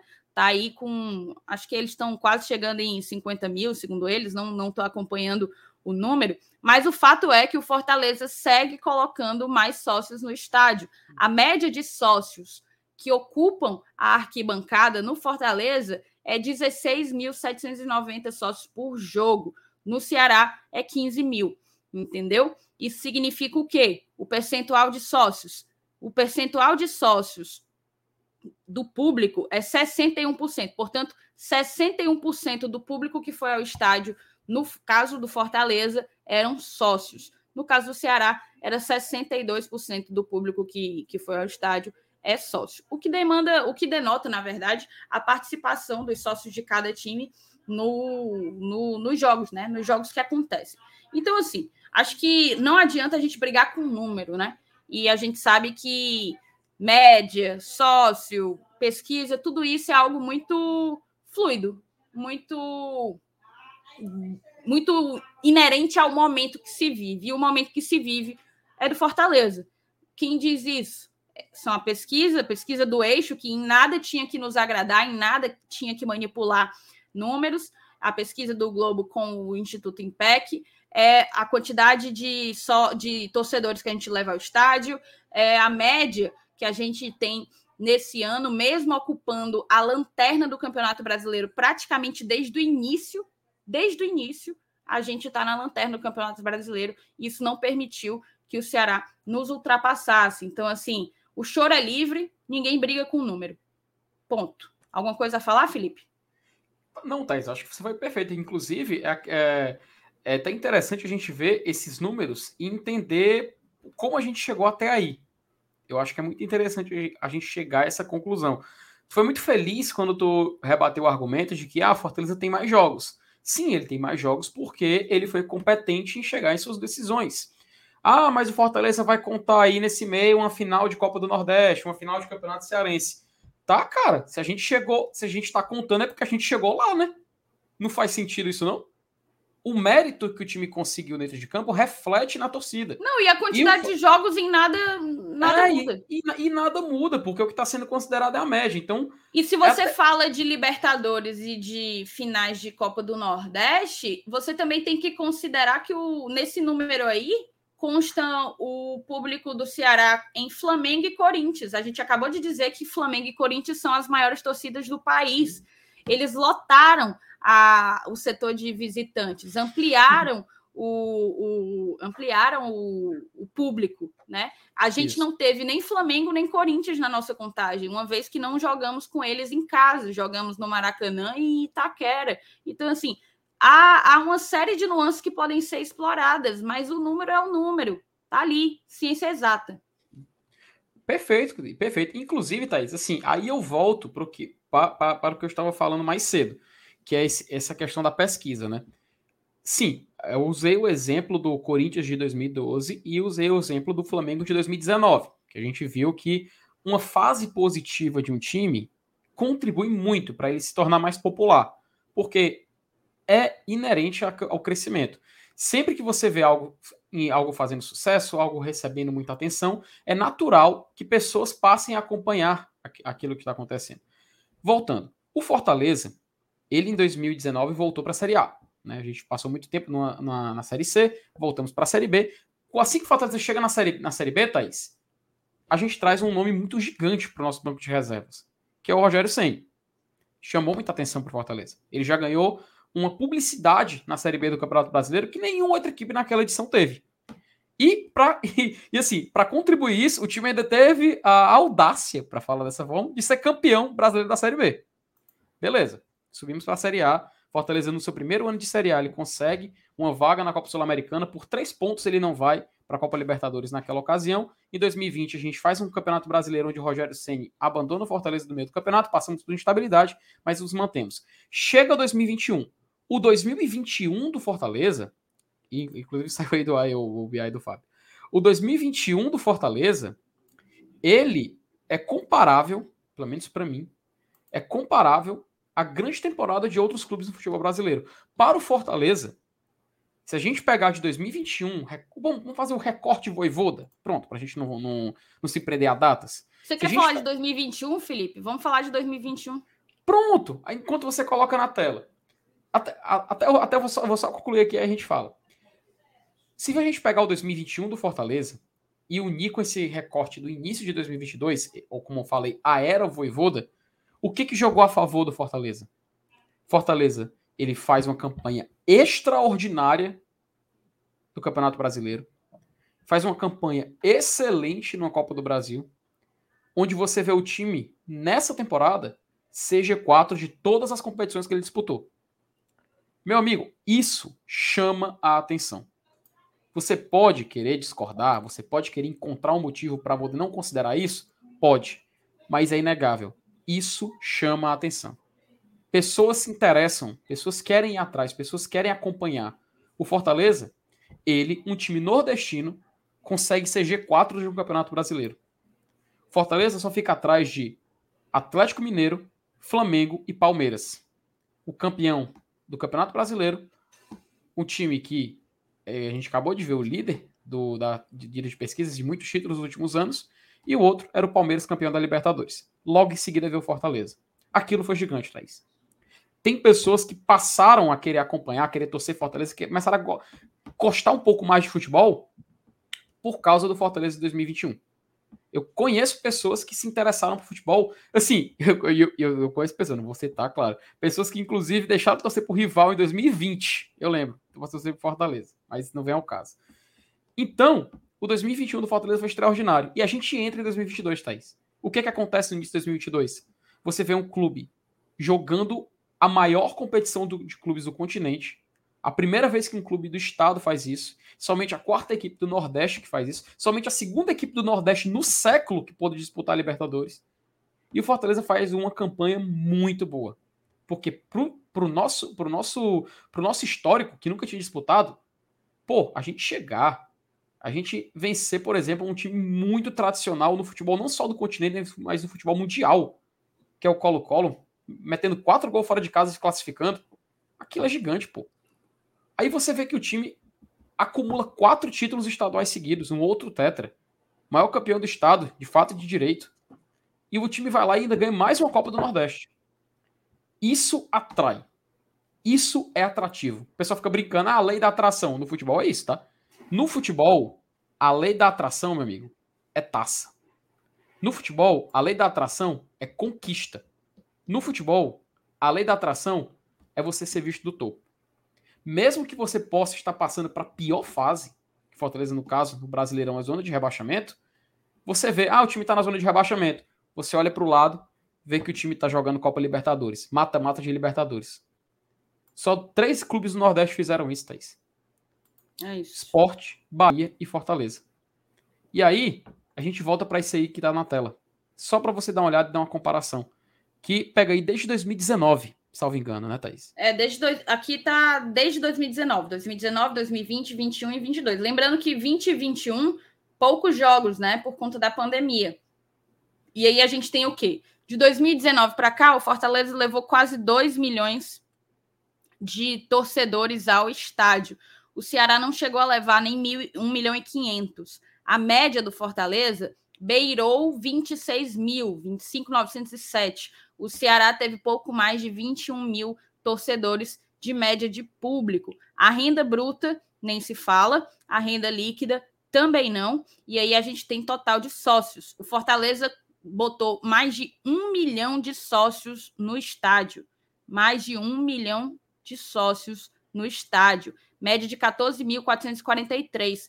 O Ceará colocou 638.500 torcedores sócio sócios, torcedores, perdão, no estádio, uma média de 10.298. Então, assim, é desde 2019, tá? O recorte, o trabalho do Fábio. E eu vi muita gente no post do, do, do Saulo, sabe, Felipe? Hum. Questionando a fonte. Felipe, a minha internet tá ruim? Tá aí só uma instabilidade na imagem, mas tá, dá para te escutar, dá para te entender perfeitamente. Pode ficar tranquilo. Tá, menos mal. Daqui a pouco tu vai começar a ler aqui as mensagens, aí eu vou Pode ali deixar. tentar tentar discutir tentar ver qual é o problema, interromper mais uma vez o entretenimento familiar. Mas assim, é, uma coisa que eu vi muita, muita gente questionar é a fonte, né? Ah, fonte, voz da minha cabeça, fonte, Arial 12. E minha galera, o trabalho do Fábio vocês já conhecem, né? Vocês já conhecem o trabalho do Fábio, esse é o BI dele, Fábio Farias. A gente já mostrou aqui os blocos, acompanhamos pelos blocos.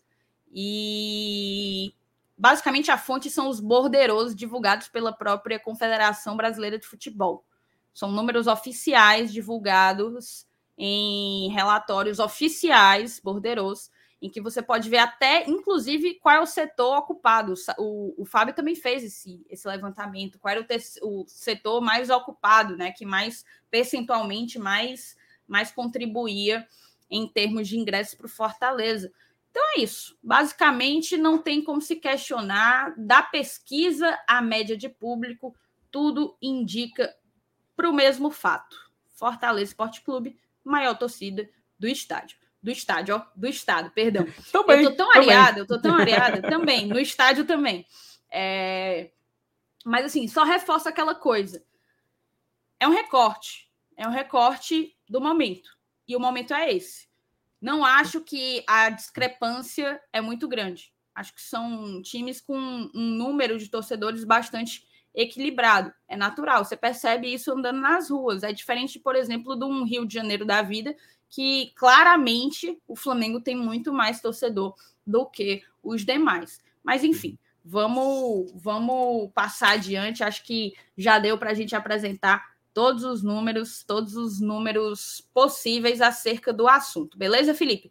Vou deixar Beleza. agora momentaneamente aos teus cuidados e vou ali cuidar é, da minha claro. internet. Até porque eu tenho um recado para fazer, tenho um recado para dar aqui para a galera. E eu acho que a galera já está acostumada, a galera já sabe o que é. Porque é a oportunidade, amigo, de você fazer dinheiro. É com a 1xBet. A 1xBet que é a maior casa de aposta do Brasil do mundo. Na 1xBet você já conhece, patrocina La Liga, patrocina Premier League, patrocina o Campeonato Brasileiro e patrocina aqui o Glória e Tradição, meus queridos. E sim, é muito fácil você criar uma conta na 1xBet. É só você pegar a câmera do seu celular, apontar aqui, ó, aqui, ó, aqui, ó. Tá vendo? Pô, rapaz, só apontar o QR Code e você é redirecionado direto para o site da 1xBet. Chegando lá, você cria sua conta e você coloca isso aqui, ó. Tá vendo aqui, ó? Código promocional Glória e Tradicão. Utiliza o código promocional e assim você vai poder contar com várias regalias, incluindo a melhor de todas, que é duplicar o valor apostado no limite de R$ 1.200. Então, você vai ter, meu amigo, uma garapa, uma garapa para poder jogar na 1xBet. E assim, tem detalhe, tá? Fortaleza joga amanhã, Red Bull Bragantino, já dá uma olhada nas odds, já dá uma olhada nas probabilidades, e assim você vai poder apostar no Fortaleza e quem sabe fazer uma graninha. Aí você decide se aposta a se aposta contra, enfim. Quem sabe é você. Você tem o poder da decisão de ganhar muito dinheiro com o XBET, tá? E detalhe, meus amigos, tem rodada acontecendo hoje, tá? Tem jogo do Campeonato Brasileiro acontecendo hoje. Você já pode ir lá criar sua conta, já pode ir lá apostar e quem sabe já dormir um pouco mais rico, né? Então, faça um XBET, aposte com responsabilidade e fique ganhando muito dinheiro e sempre torcendo pelo nosso tricolor de aço. Enfim, vamos voltar aqui. Agora estabilizou, agora dá, agora dá para ver tranquilo, Thaís. Antes estava tava, assim, todo pixelado, sabe? Parece aquela, aquela, aquele filtro do Instagram. Cara, é complicado. A internet daqui de casa é, é ruim. A gente, eu não tenho vergonha, não tomo vergonha na cara de trocar. Na verdade, eu acho que é um pouco de medo também de piorar. E a minha irmã estava no streaming, né? Tava assistindo streaming e é bizarro. Uma, uma televisão assistindo streaming e a live simplesmente não, não anda, não funciona. Difícil. Rapaz, eu não sei se você está falando da saudação. Aqui em casa é a saudação, não vou falar, é claro, não vou falar, não. mas é a da saudação. Aqui tá, tá, tá de boa. Eu só não falo nome porque não tá pagando, não tá pagando, não tá pagando publicidade. Mas o, o tchau funciona, tá? Tchau, o tchau é, é bom, fica aí a dica. Agora eu vou ler aqui, Thaís, aqui umas mensagens do chat, a galera que tá chegando aqui. O William. O, rapaz, o William Wallace. Eu não acredito que o próprio William Wallace veio aqui. Os novos reforços podem jogar a Copa do Brasil? Com a palavra Thais Lemos. Sim. Menos Fabrício Baiano, porque ele não está regularizado. Mas todos os reforços regularizados até o momento podem estrear amanhã. Inclusive estão em Atibaia. Perfeito. Aí, pronto, meu querido William Wallace. Está explicado. Agora você pode gritar liberdade à vontade. Cláudio Matheus, cheguei, preparados para uma final Fortaleza e Flamengo com Cebolinha perdendo pênalti ou fazendo com contra e o Lá sendo campeão. Cláudio, pelo amor de Deus, Cláudio. Brinque não, Cláudio. Que Minha você nossa... esteja escrevendo pelos dedos de um anjo. Tá, tá, tu, tu, tu, tu assinava se, se vice-campeão? Assinava? Não, tu não percebeu não que é campeão aí. Não, ele falou campeão. Tô perguntando se você assinava ser vice. Agora, estamos na quarta final, chega o contrato. Já chega na final sendo vice-campeão. Pergunta peruca, tá? Nível peruca. Você já assinava ou não? Claro. Garantiu uma semi. Claro. Rapaz, sei lá, depois do que o Claudio falou, eu me emocionei. Assinava não, ó. Ia pro título. Alisson Castelo Branco. Ó, oh, rapaz, será que Alisson Castelo Branco é, é, da família do nosso querido, nosso querido Eduardo? Não sei, né? Mas o Alisson ele fala: boa noite, Thaís. Boa noite, FT. Satisfeito com os jogadores no bid, mas ainda agoniado. Precisamos de no mínimo duas peças, ou três. Concordo, viu, é, Alisson? Inclusive, eu acho que o Marcelo Paes ele falou que é por volta disso, tá? Por volta disso aí que tá chegando, que a gente vai poder ficar de olho nesse período. O Jocélio de Souza, Leão passa fácil pelo Flu. Manda um alô pro meu amor Esther Emily. Estamos fazendo um ano de namoro. Jocélio, parabéns, cara. Então, mandar o seu parabéns, o seu alô para Esther Emily, que está fazendo um ano de namoro com você, meu querido. Uma felicidade ao casal e quem sabe a gente pode ver o Fortaleza se dando bem nessa temporada, nessa data tão bacana para você. Robson Aguiar, dá o like, seus filhos cramunhão. vai chegar Ei, o. Gente, é, é, verdade, ó. A gente ainda tá com 813 likes, tem mais de 800 pessoas. Certamente há pessoas que não que não deixaram o like ainda. Papoca o dedo no like. Cara, o Marcos Fábio falou aqui que os refletores apagaram no Castelão. É real isso? Não, não, peraí, peraí. Ah, tá tendo jogo, é mesmo o jogo do Ceará. O Ceará né? com Havaí. Coloca aí a moçada que também tá assistindo ao jogo, bota aí no chat se é real. Cara, inacreditável a situação do, do Castelão, pô. Minha nossa Minha nossa senhora. Se, sério, se for verdade, e é. É verdade, é verdade. Vou colocar aqui agora. Meu Deus do céu, cara. Minha nossa senhora. Mas assim, não foram todos, né? Pelo menos. Vai ver foi o gerador, porque o gerador ele só per... ele não acende todas as luzes do estádio. Ele acende o mínimo necessário para que as pessoas consigam sair do estádio em segurança.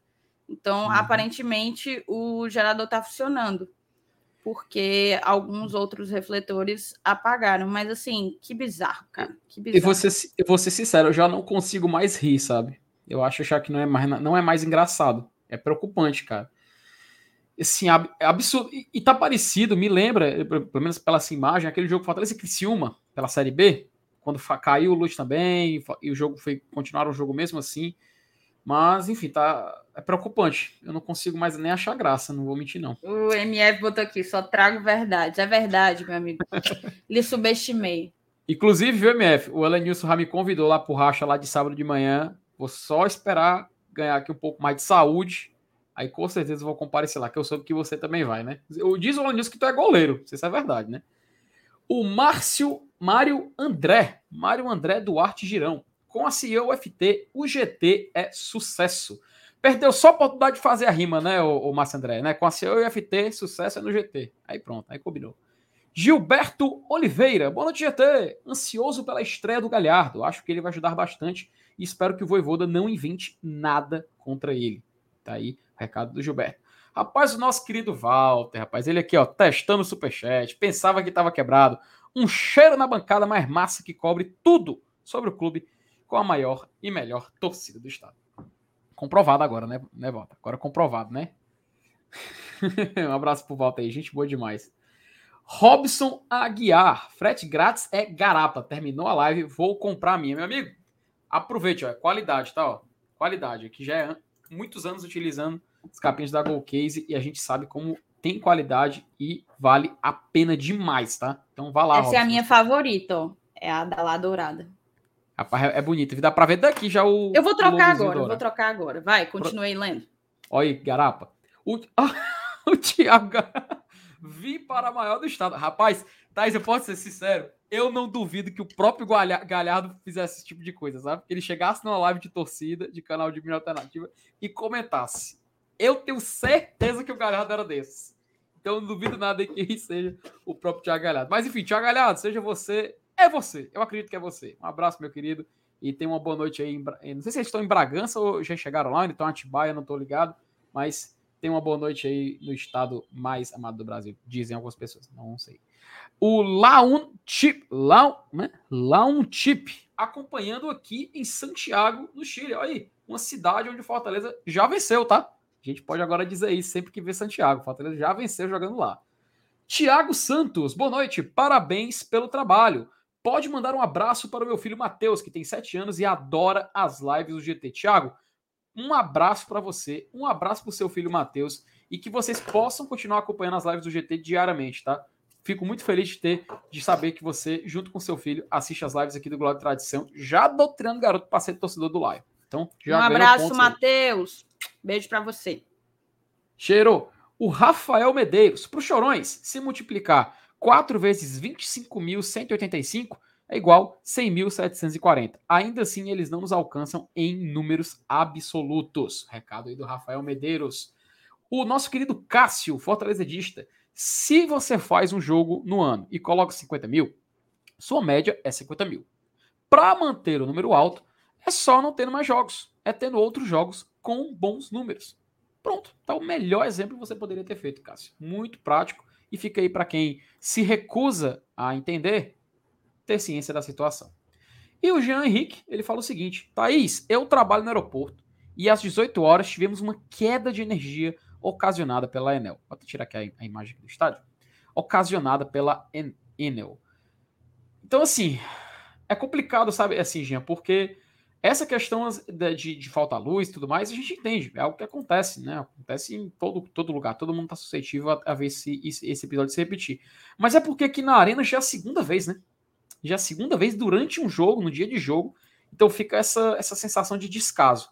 Mas enfim, vamos ver se, se, se isso se resolve para os próximos dias. E, Thaís, Perfeito. acho que a gente pode, né? Vamos mudar de bloco para falar sobre os regularizados e ir para o campinho, né, Felipe? Boa. Simbora, vamos para os regularizados, tá? O Fortaleza fez cinco contratações até o momento e conseguiu na tarde de hoje regularizar três delas. Lembrando que o Sacha já havia sido regularizado ontem. Vamos aqui, ó. Thiago Galhardo, Otério e Brits são regularizados e podem estrear pelo Fortaleza. Tanto podem estrear, é... tanto estão regularizados para jogar no Brasileirão, portanto, amanhã, como também na Copa do Brasil. O Fortaleza joga na quarta-feira contra o Bragantino. Fortaleza regularizou mais dois reforços, na verdade são três. Tiago Galhardo, Otério e Emanuel Brits estão com os nomes publicados no Boletim Informativo Diário, BID, da CBF. Lucas Sacha também tinha sido regularizado e todos podem entrar em campo contra o Bragantino nessa quarta-feira. Jogadores já estão com a delegação do Leão em São Paulo. Emanuel Brits e o volante Fabrício Baiano ainda não foram regularizados é, tá, na hora de atualizar a notícia, não, não atualizaram é. ela inteira. Porque aqui fala do Brits, mas aqui fala. Entendeu? Então, assim, é. entenda que só o volante Fabrício Baiano não foi regularizado pelo tricolor. Isso. Todos os reforços já estavam treinando com o grupo, já que existe uma pressa para a inscrição dos reforços para a sequência da temporada. Tiago Galhardo foi o primeiro anunciado pelo Leão e chegou por empréstimo até o final de 2022. O jogador chega para brigar por titularidade. Otero é opção para a faixa de meio de campo e busca espaço, já que foi inconstante nas últimas temporadas. É isso, né, Felipe? Então a gente tem aí um volante, um atacante e um meio-campista que podem já estrear amanhã contra o Red Bull é. Bragantino, né? E, e tá aqui a imagem, ó, diretamente do bid aqui da CBF, ó, o Brits. Esse, o Antônio ali é, veio, veio o contrato para os aspirantes. Brits, contrato definitivo. Aqui a saída do Pikachu, tá? dói ainda, dói aqui no coração a rescisão aí do Diago Pikachu. O Otero também como contrato definitivo e até algo que estava comentando com o Saulo ontem. Aqui o Thiago Galhardo, contrato empréstimo, tá? Então, todo mundo aqui, com exceção do Baiano, já constando no sistema, aptos para jogarem a partida de amanhã, né? Contra o Red Bull Bragantino. E assim, Thaís, finalmente, né? A gente pode meio que respirar um pouco, respirar fundo, porque tava complicado demais a gente tentar chegar nesses jogos com, com desfalques. Eram jogadores indo embora, jogadores se despedindo. Ainda bem que a saída do Pikachu, a gente teve um jogo, tá? Um jogo, assim, impedidos de, de inscrever atletas e o Pikachu ter se despedido. Agora a gente fez uma partida, conseguiu sair vencedor, que eu acho mais impressionante. Tá de parabéns, Fortaleza. E finalmente podemos utilizar essas peças para o jogo de amanhã. O Baiano ainda não vai para o jogo? Tranquilo, show de bola. Mas a gente pode ficar seguro. E assim, como a gente falou, a gente estava até debatendo, então, o tema que a gente trouxe para poder falar sobre aqui, qual desses jogadores a gente assim achava que estariam mais aptos para poder entrar em campo? Sem dúvida nenhuma, aquele que estava na imagem ali, o que inclusive mandou mensagem no nosso chat hoje, eu acredito que vai jogar amanhã, tá? Eu acho que o Galhardo, ele tem chances muito grandes de jogar amanhã, pelo menos eu torço por isso, tá? Torço bastante, porque é um jogador que, querendo ou não, de uma posição que o Fortaleza tá escasso, né? Agora que o Robson tá voltando, o Romero tem aquela questão que a gente debateu um pouco mais ali uns minutos anteriores. Também tem esse fato de que, ah, o Moisés a gente utiliza ele para iniciar o jogo, então coloca no segundo tempo, sempre quando o Moisés está descansado. Óbvio, ele é um jogador muito mais ativo, muito mais intenso, então faz mais sentido o Fortaleza utilizar ele para poder vencer um jogo, matar um jogo. Então a gente precisava de uma opção para poder colocar. E eu fico muito, muito mais tranquilo sabendo que a gente pode pensar em colocar esses jogadores em campo. Eles vão estar ali na beira do campo, não sei se vão registrar como titular. Inclusive, já devolvo para ti, tá?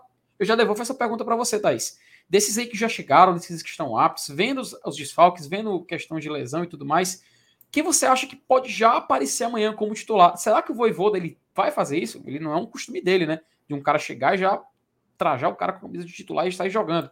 Mas eu queria saber de você, se você acredita que algum desses inscritos, desses que podem jogar, já apareçam amanhã. Assim, já é um assunto talvez para o campinho, mas quem você acha assim que está na hierarquia, pronto, hierarquicamente, na ordem de poder jogar no jogo de amanhã, considerando titular ou não?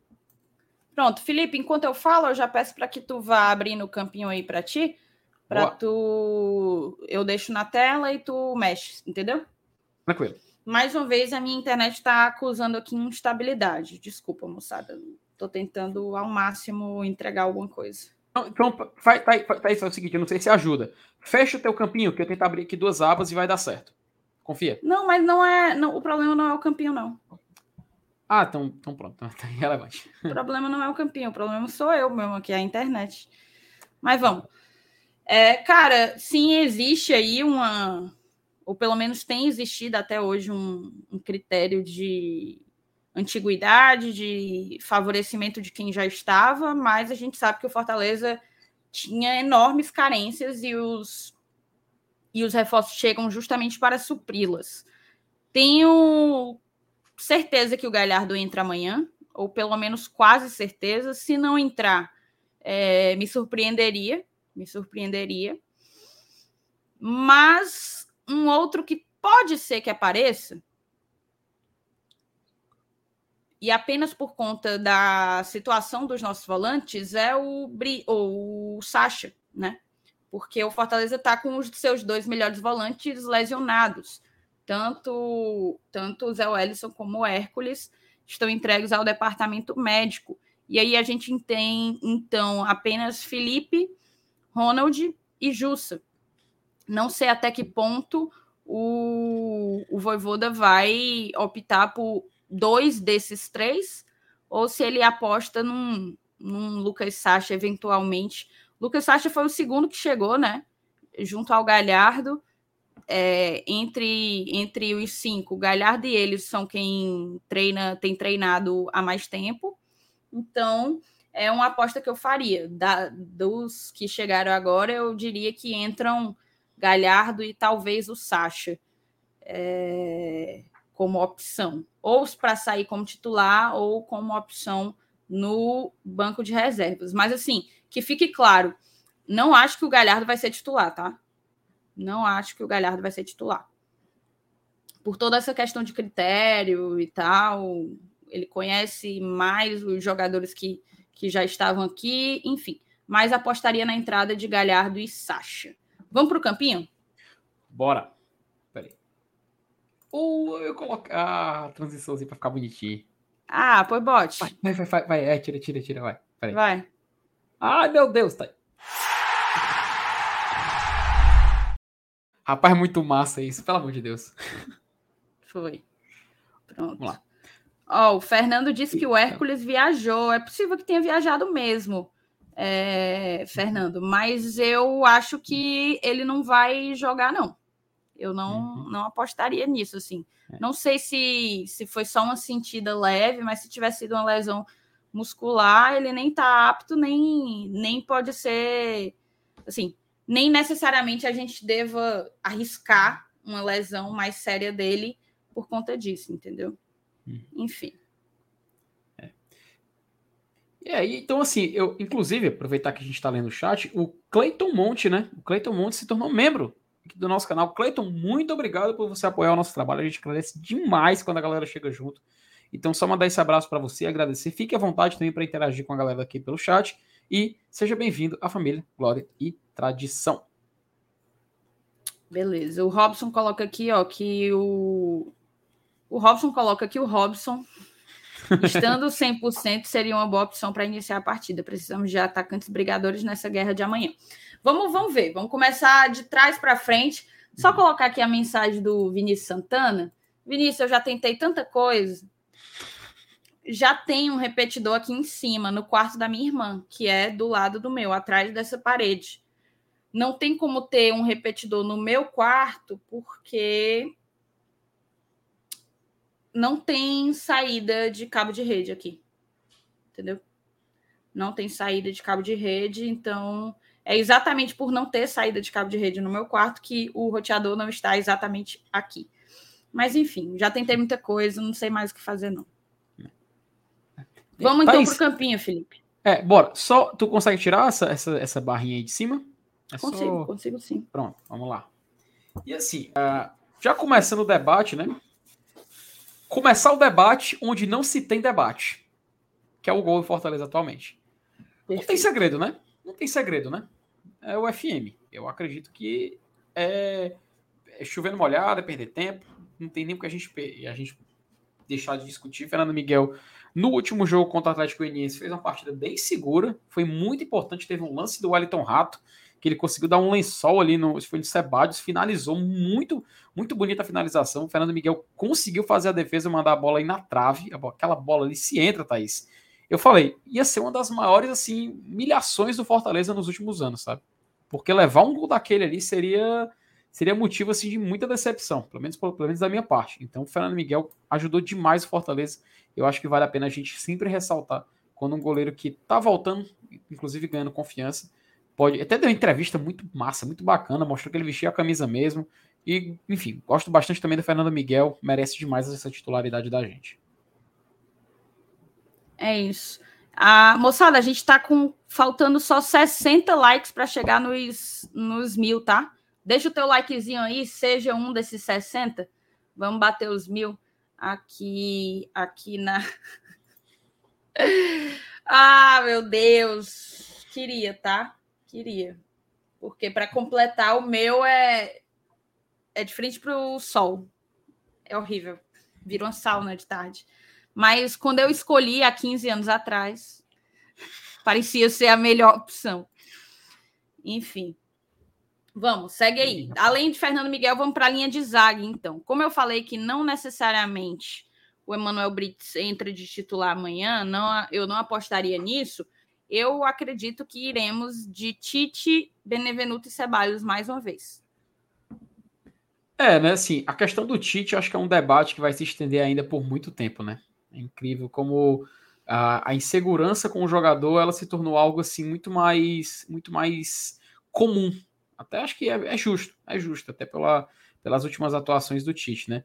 Então, vou colocar aqui na, até o pessoal tá Pera aí, pessoal. O pessoal, pessoal fica jogando bait aí no, no, no, chat. Então, é o Tite, né, Thaís? O Tite aqui do lado esquerdo, né? Benevenuto aqui centralizado. E quem aqui do outro lado? Ceballos, né? Ceballos. Lembrando que o, o, o Tite, cara, o Emanuel Brits ele joga pela esquerda, principalmente. Pelo menos vinha jogando pela esquerda. É pode ser uma opção ao Tite, mas eu reforço aquilo que eu já disse em outros momentos aqui. Não se iludam, não se iludam que o Voivoda vai sacar o Tite tão facilmente assim, tá? É até mais mais possível, provável que ele que ele teste o Brits pela direita, pela direita antes do que sacar o Tite assim de pronto. Porque o Tite é o capitão dele, é o jogador que ele tem confiança. Eu já falei isso aqui algumas vezes, não queria ser repetitiva, mas é porque eu vejo muita gente colocando a esperança em cima do Brits como um substituto do Tite. Eu não acho que isso vai acontecer. Então, eu, eu manejaria expectativa para não haver uma frustração generalizada. Tem gente aqui falando que pode ser o Tite porque ele já vem numa sequência. O Robson falar, o Tite é. vem jogando muitos jogos seguidos de fato, ele vem. Mas eu não acho que o Voivoda tem o perfil de arriscar de saída um, um zagueiro que nunca jogou com essa escalação, com esses jogadores, entendeu? Eu acho que ele vai colocando o Brits com o tempo, como foi inclusive com o Ceballos. Ceballos demorou para demorou um pouquinho, entrou algumas vezes para poder entrar como titular. Entendeu? Eu acho que vai haver uma introdução mais ou menos gradual desse jeito. Então, não, não apostaria numa numa segurada no Tite, não. Pelo menos não nesse jogo, tá certo? Acho que vai ser essa linha aí. Vamos para o meio, né, Felipe? O meio é uma é. incógnita justamente pelo que a gente tem aí de departamento médico. Pois é, Thaís, e é uma situação assim que acho que vai se repetir, inclusive. Assim, a gente tem o Felipe voltando, né? O Felipe ele cumpriu suspensão, ele tinha se estendido aquela punição que ele tinha levado aquele cartão vermelho, cumpriu contra o Atlético Goianiense e agora retorna. E aí vem aquela questão: Felipe retorna sendo titular? Até já, já faço essa pergunta logo de cara. A gente pode considerar o Felipe como um possível, um grande provável titular para o jogo de amanhã? Eu acho que sim. Então já vou puxar aqui logo o Felipe, já vou me adiantar. E para poder fazer essa, essa dupla com ele, eu acredito que sim, a, a escolha mais, mais óbvia, não sei se é a palavra correta para a gente falar, seria o Ronald. Né? Não sei se vai sim. ser algo condizente com que a. Com, sim, porque tem um torcedor que, que pega no pé, principalmente quando tá o Felipe fazendo essa dupla. Mas eu acredito assim que de volância a gente pode apostar em Felipe e Ronald. Pelo menos acho que a, a tendência vai ser essa, né? Não sei se fica um meio-campo, uma dupla de volantes que pode, pode deixar espaço a gente falar sobre isso, mas eu acredito que funciona, tá? Eu não, eu não abriria mão desses dois, não, principalmente para quem vai fechar esse meio, que a gente vai falar daqui a pouco. Mas assim, para cravar, Felipe e Ronald decidiram então? É, a gente sempre tem que reforçar para a moçada que aqui a gente coloca quem a gente acha que o Voivoda vai colocar e não quem a gente quer que o Voivoda coloque, tá? Que fique claro que, é, que a gente tenta se colocar dentro da cabeça do treinador do Fortaleza. Por isso eu apostaria nesses dois jogadores e não numa saída de pronto, por exemplo, de Lucas Sacha. O próprio Márcio Alencar ele falou uma coisa que vai ao encontro do meu raciocínio. Como o Brit, como o Brit chegou recentemente, a zaga exige sintonia, ele vai demorar um pouco para entrar. Eu nem acho que talvez ele vá demorar para entrar. Talvez ele vá demorar para entrar como titular. Vai sendo experimentado, é, vai ganhando alguns minutos, né? Sem, sem que entre como titular até poder ganhar essa oportunidade. Concordo com você, Márcio. Então, segue. Ó, o Neto acha que o Hércules joga amanhã. Neto, vamos lá, vamos lá, vamos lá. Sem sombra de dúvidas, o Hércules entraria no lugar do Felipe, tá? A gente está colocando o Felipe por quê? Porque eu estou pensando no, no Hércules. No que o Hércules demonstrou ali no, no jogo, né? No jogo. Não sei se. Quando foi que o, o Hércules se machucou? Foi contra o Ceará, né? O, acho que no jogo passado, não? Contra o próprio Atlético Goianiense. Até ele foi substituído. Foi contra o Goianiense? Foi, foi, até ele foi substituído. No, no, na, acho que na primeira etapa ainda, foi substituído. Pronto, então eu definitivamente não apostaria. Não, foi, é verdade, bem lembrado. Agora eu lembrei. Porque o Voivoda queimou uma substituição no primeiro tempo, justamente por conta disso. Uhum. Então eu não aposto, não, tá? Eu não aposto, não, que ele entre. Que ele entre. É, e assim, quando ele saiu, entrou o Vargas, se não me falha a memória. Né?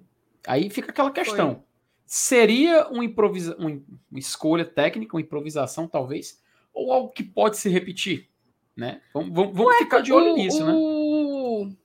O Vargas já tinha sido utilizado é, como volante outras vezes, né? É, Às é, vezes que... como meia, puxando o Lucas Lima para uma volância.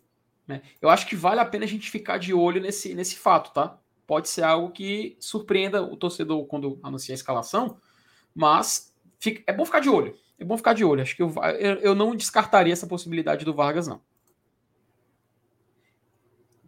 Ok. Oh, o e João eu... Amado fala que é melhor poupar. Eu também pouparia o, o Hércules. Ele está daí... tendo alguns problemas aí musculares. Melhor dar uma segurada.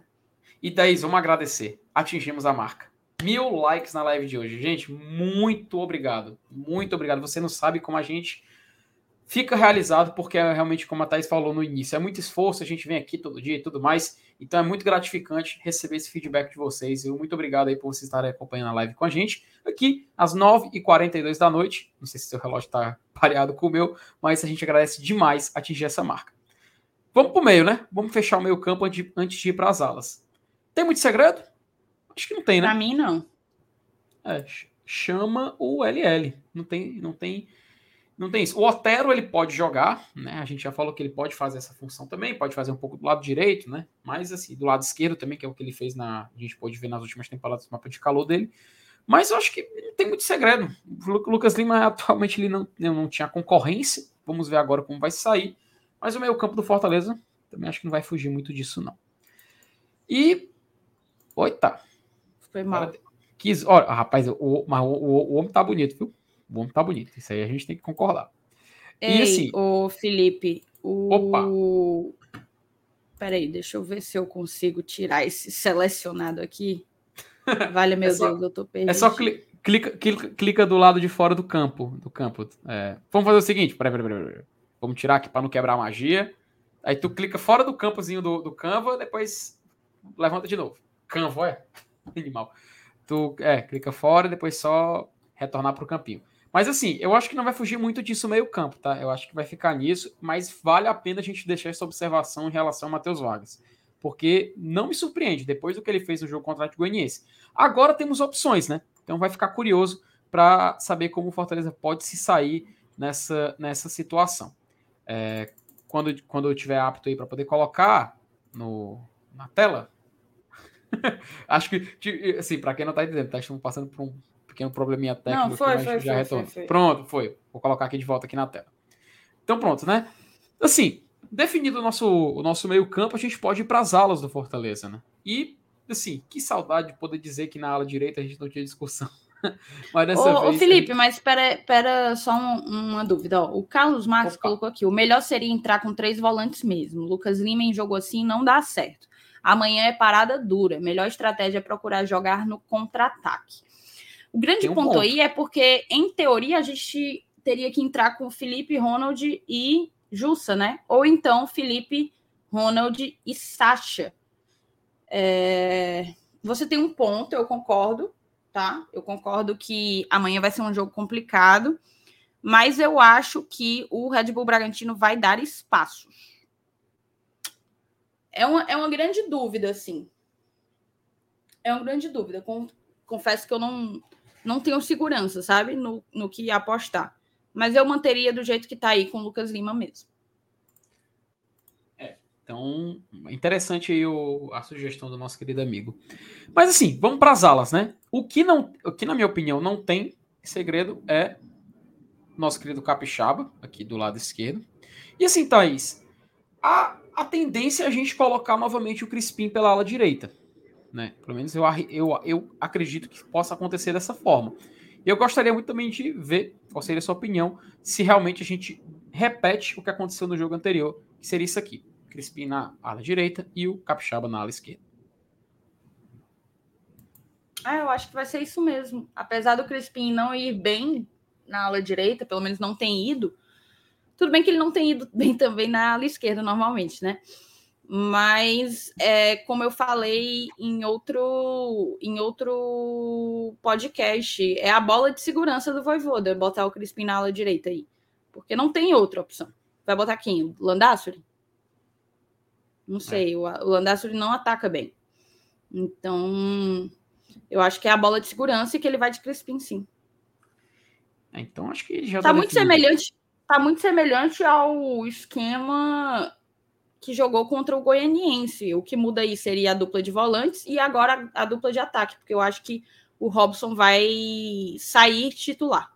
Opa, então já temos aqui um, um debate adiantado, né? Assim, a gente falou, ah, o Thiago Galhardo talvez possa ter essa, essa probabilidade, essa chance. Mas não é um costume do nosso treinador, né? O cara já chegar, já trajar a camisa, ir para o campo e fazer o que tem de fazer. Mas eu concordo contigo que acho que o Robson voltando ele ganha oportunidade.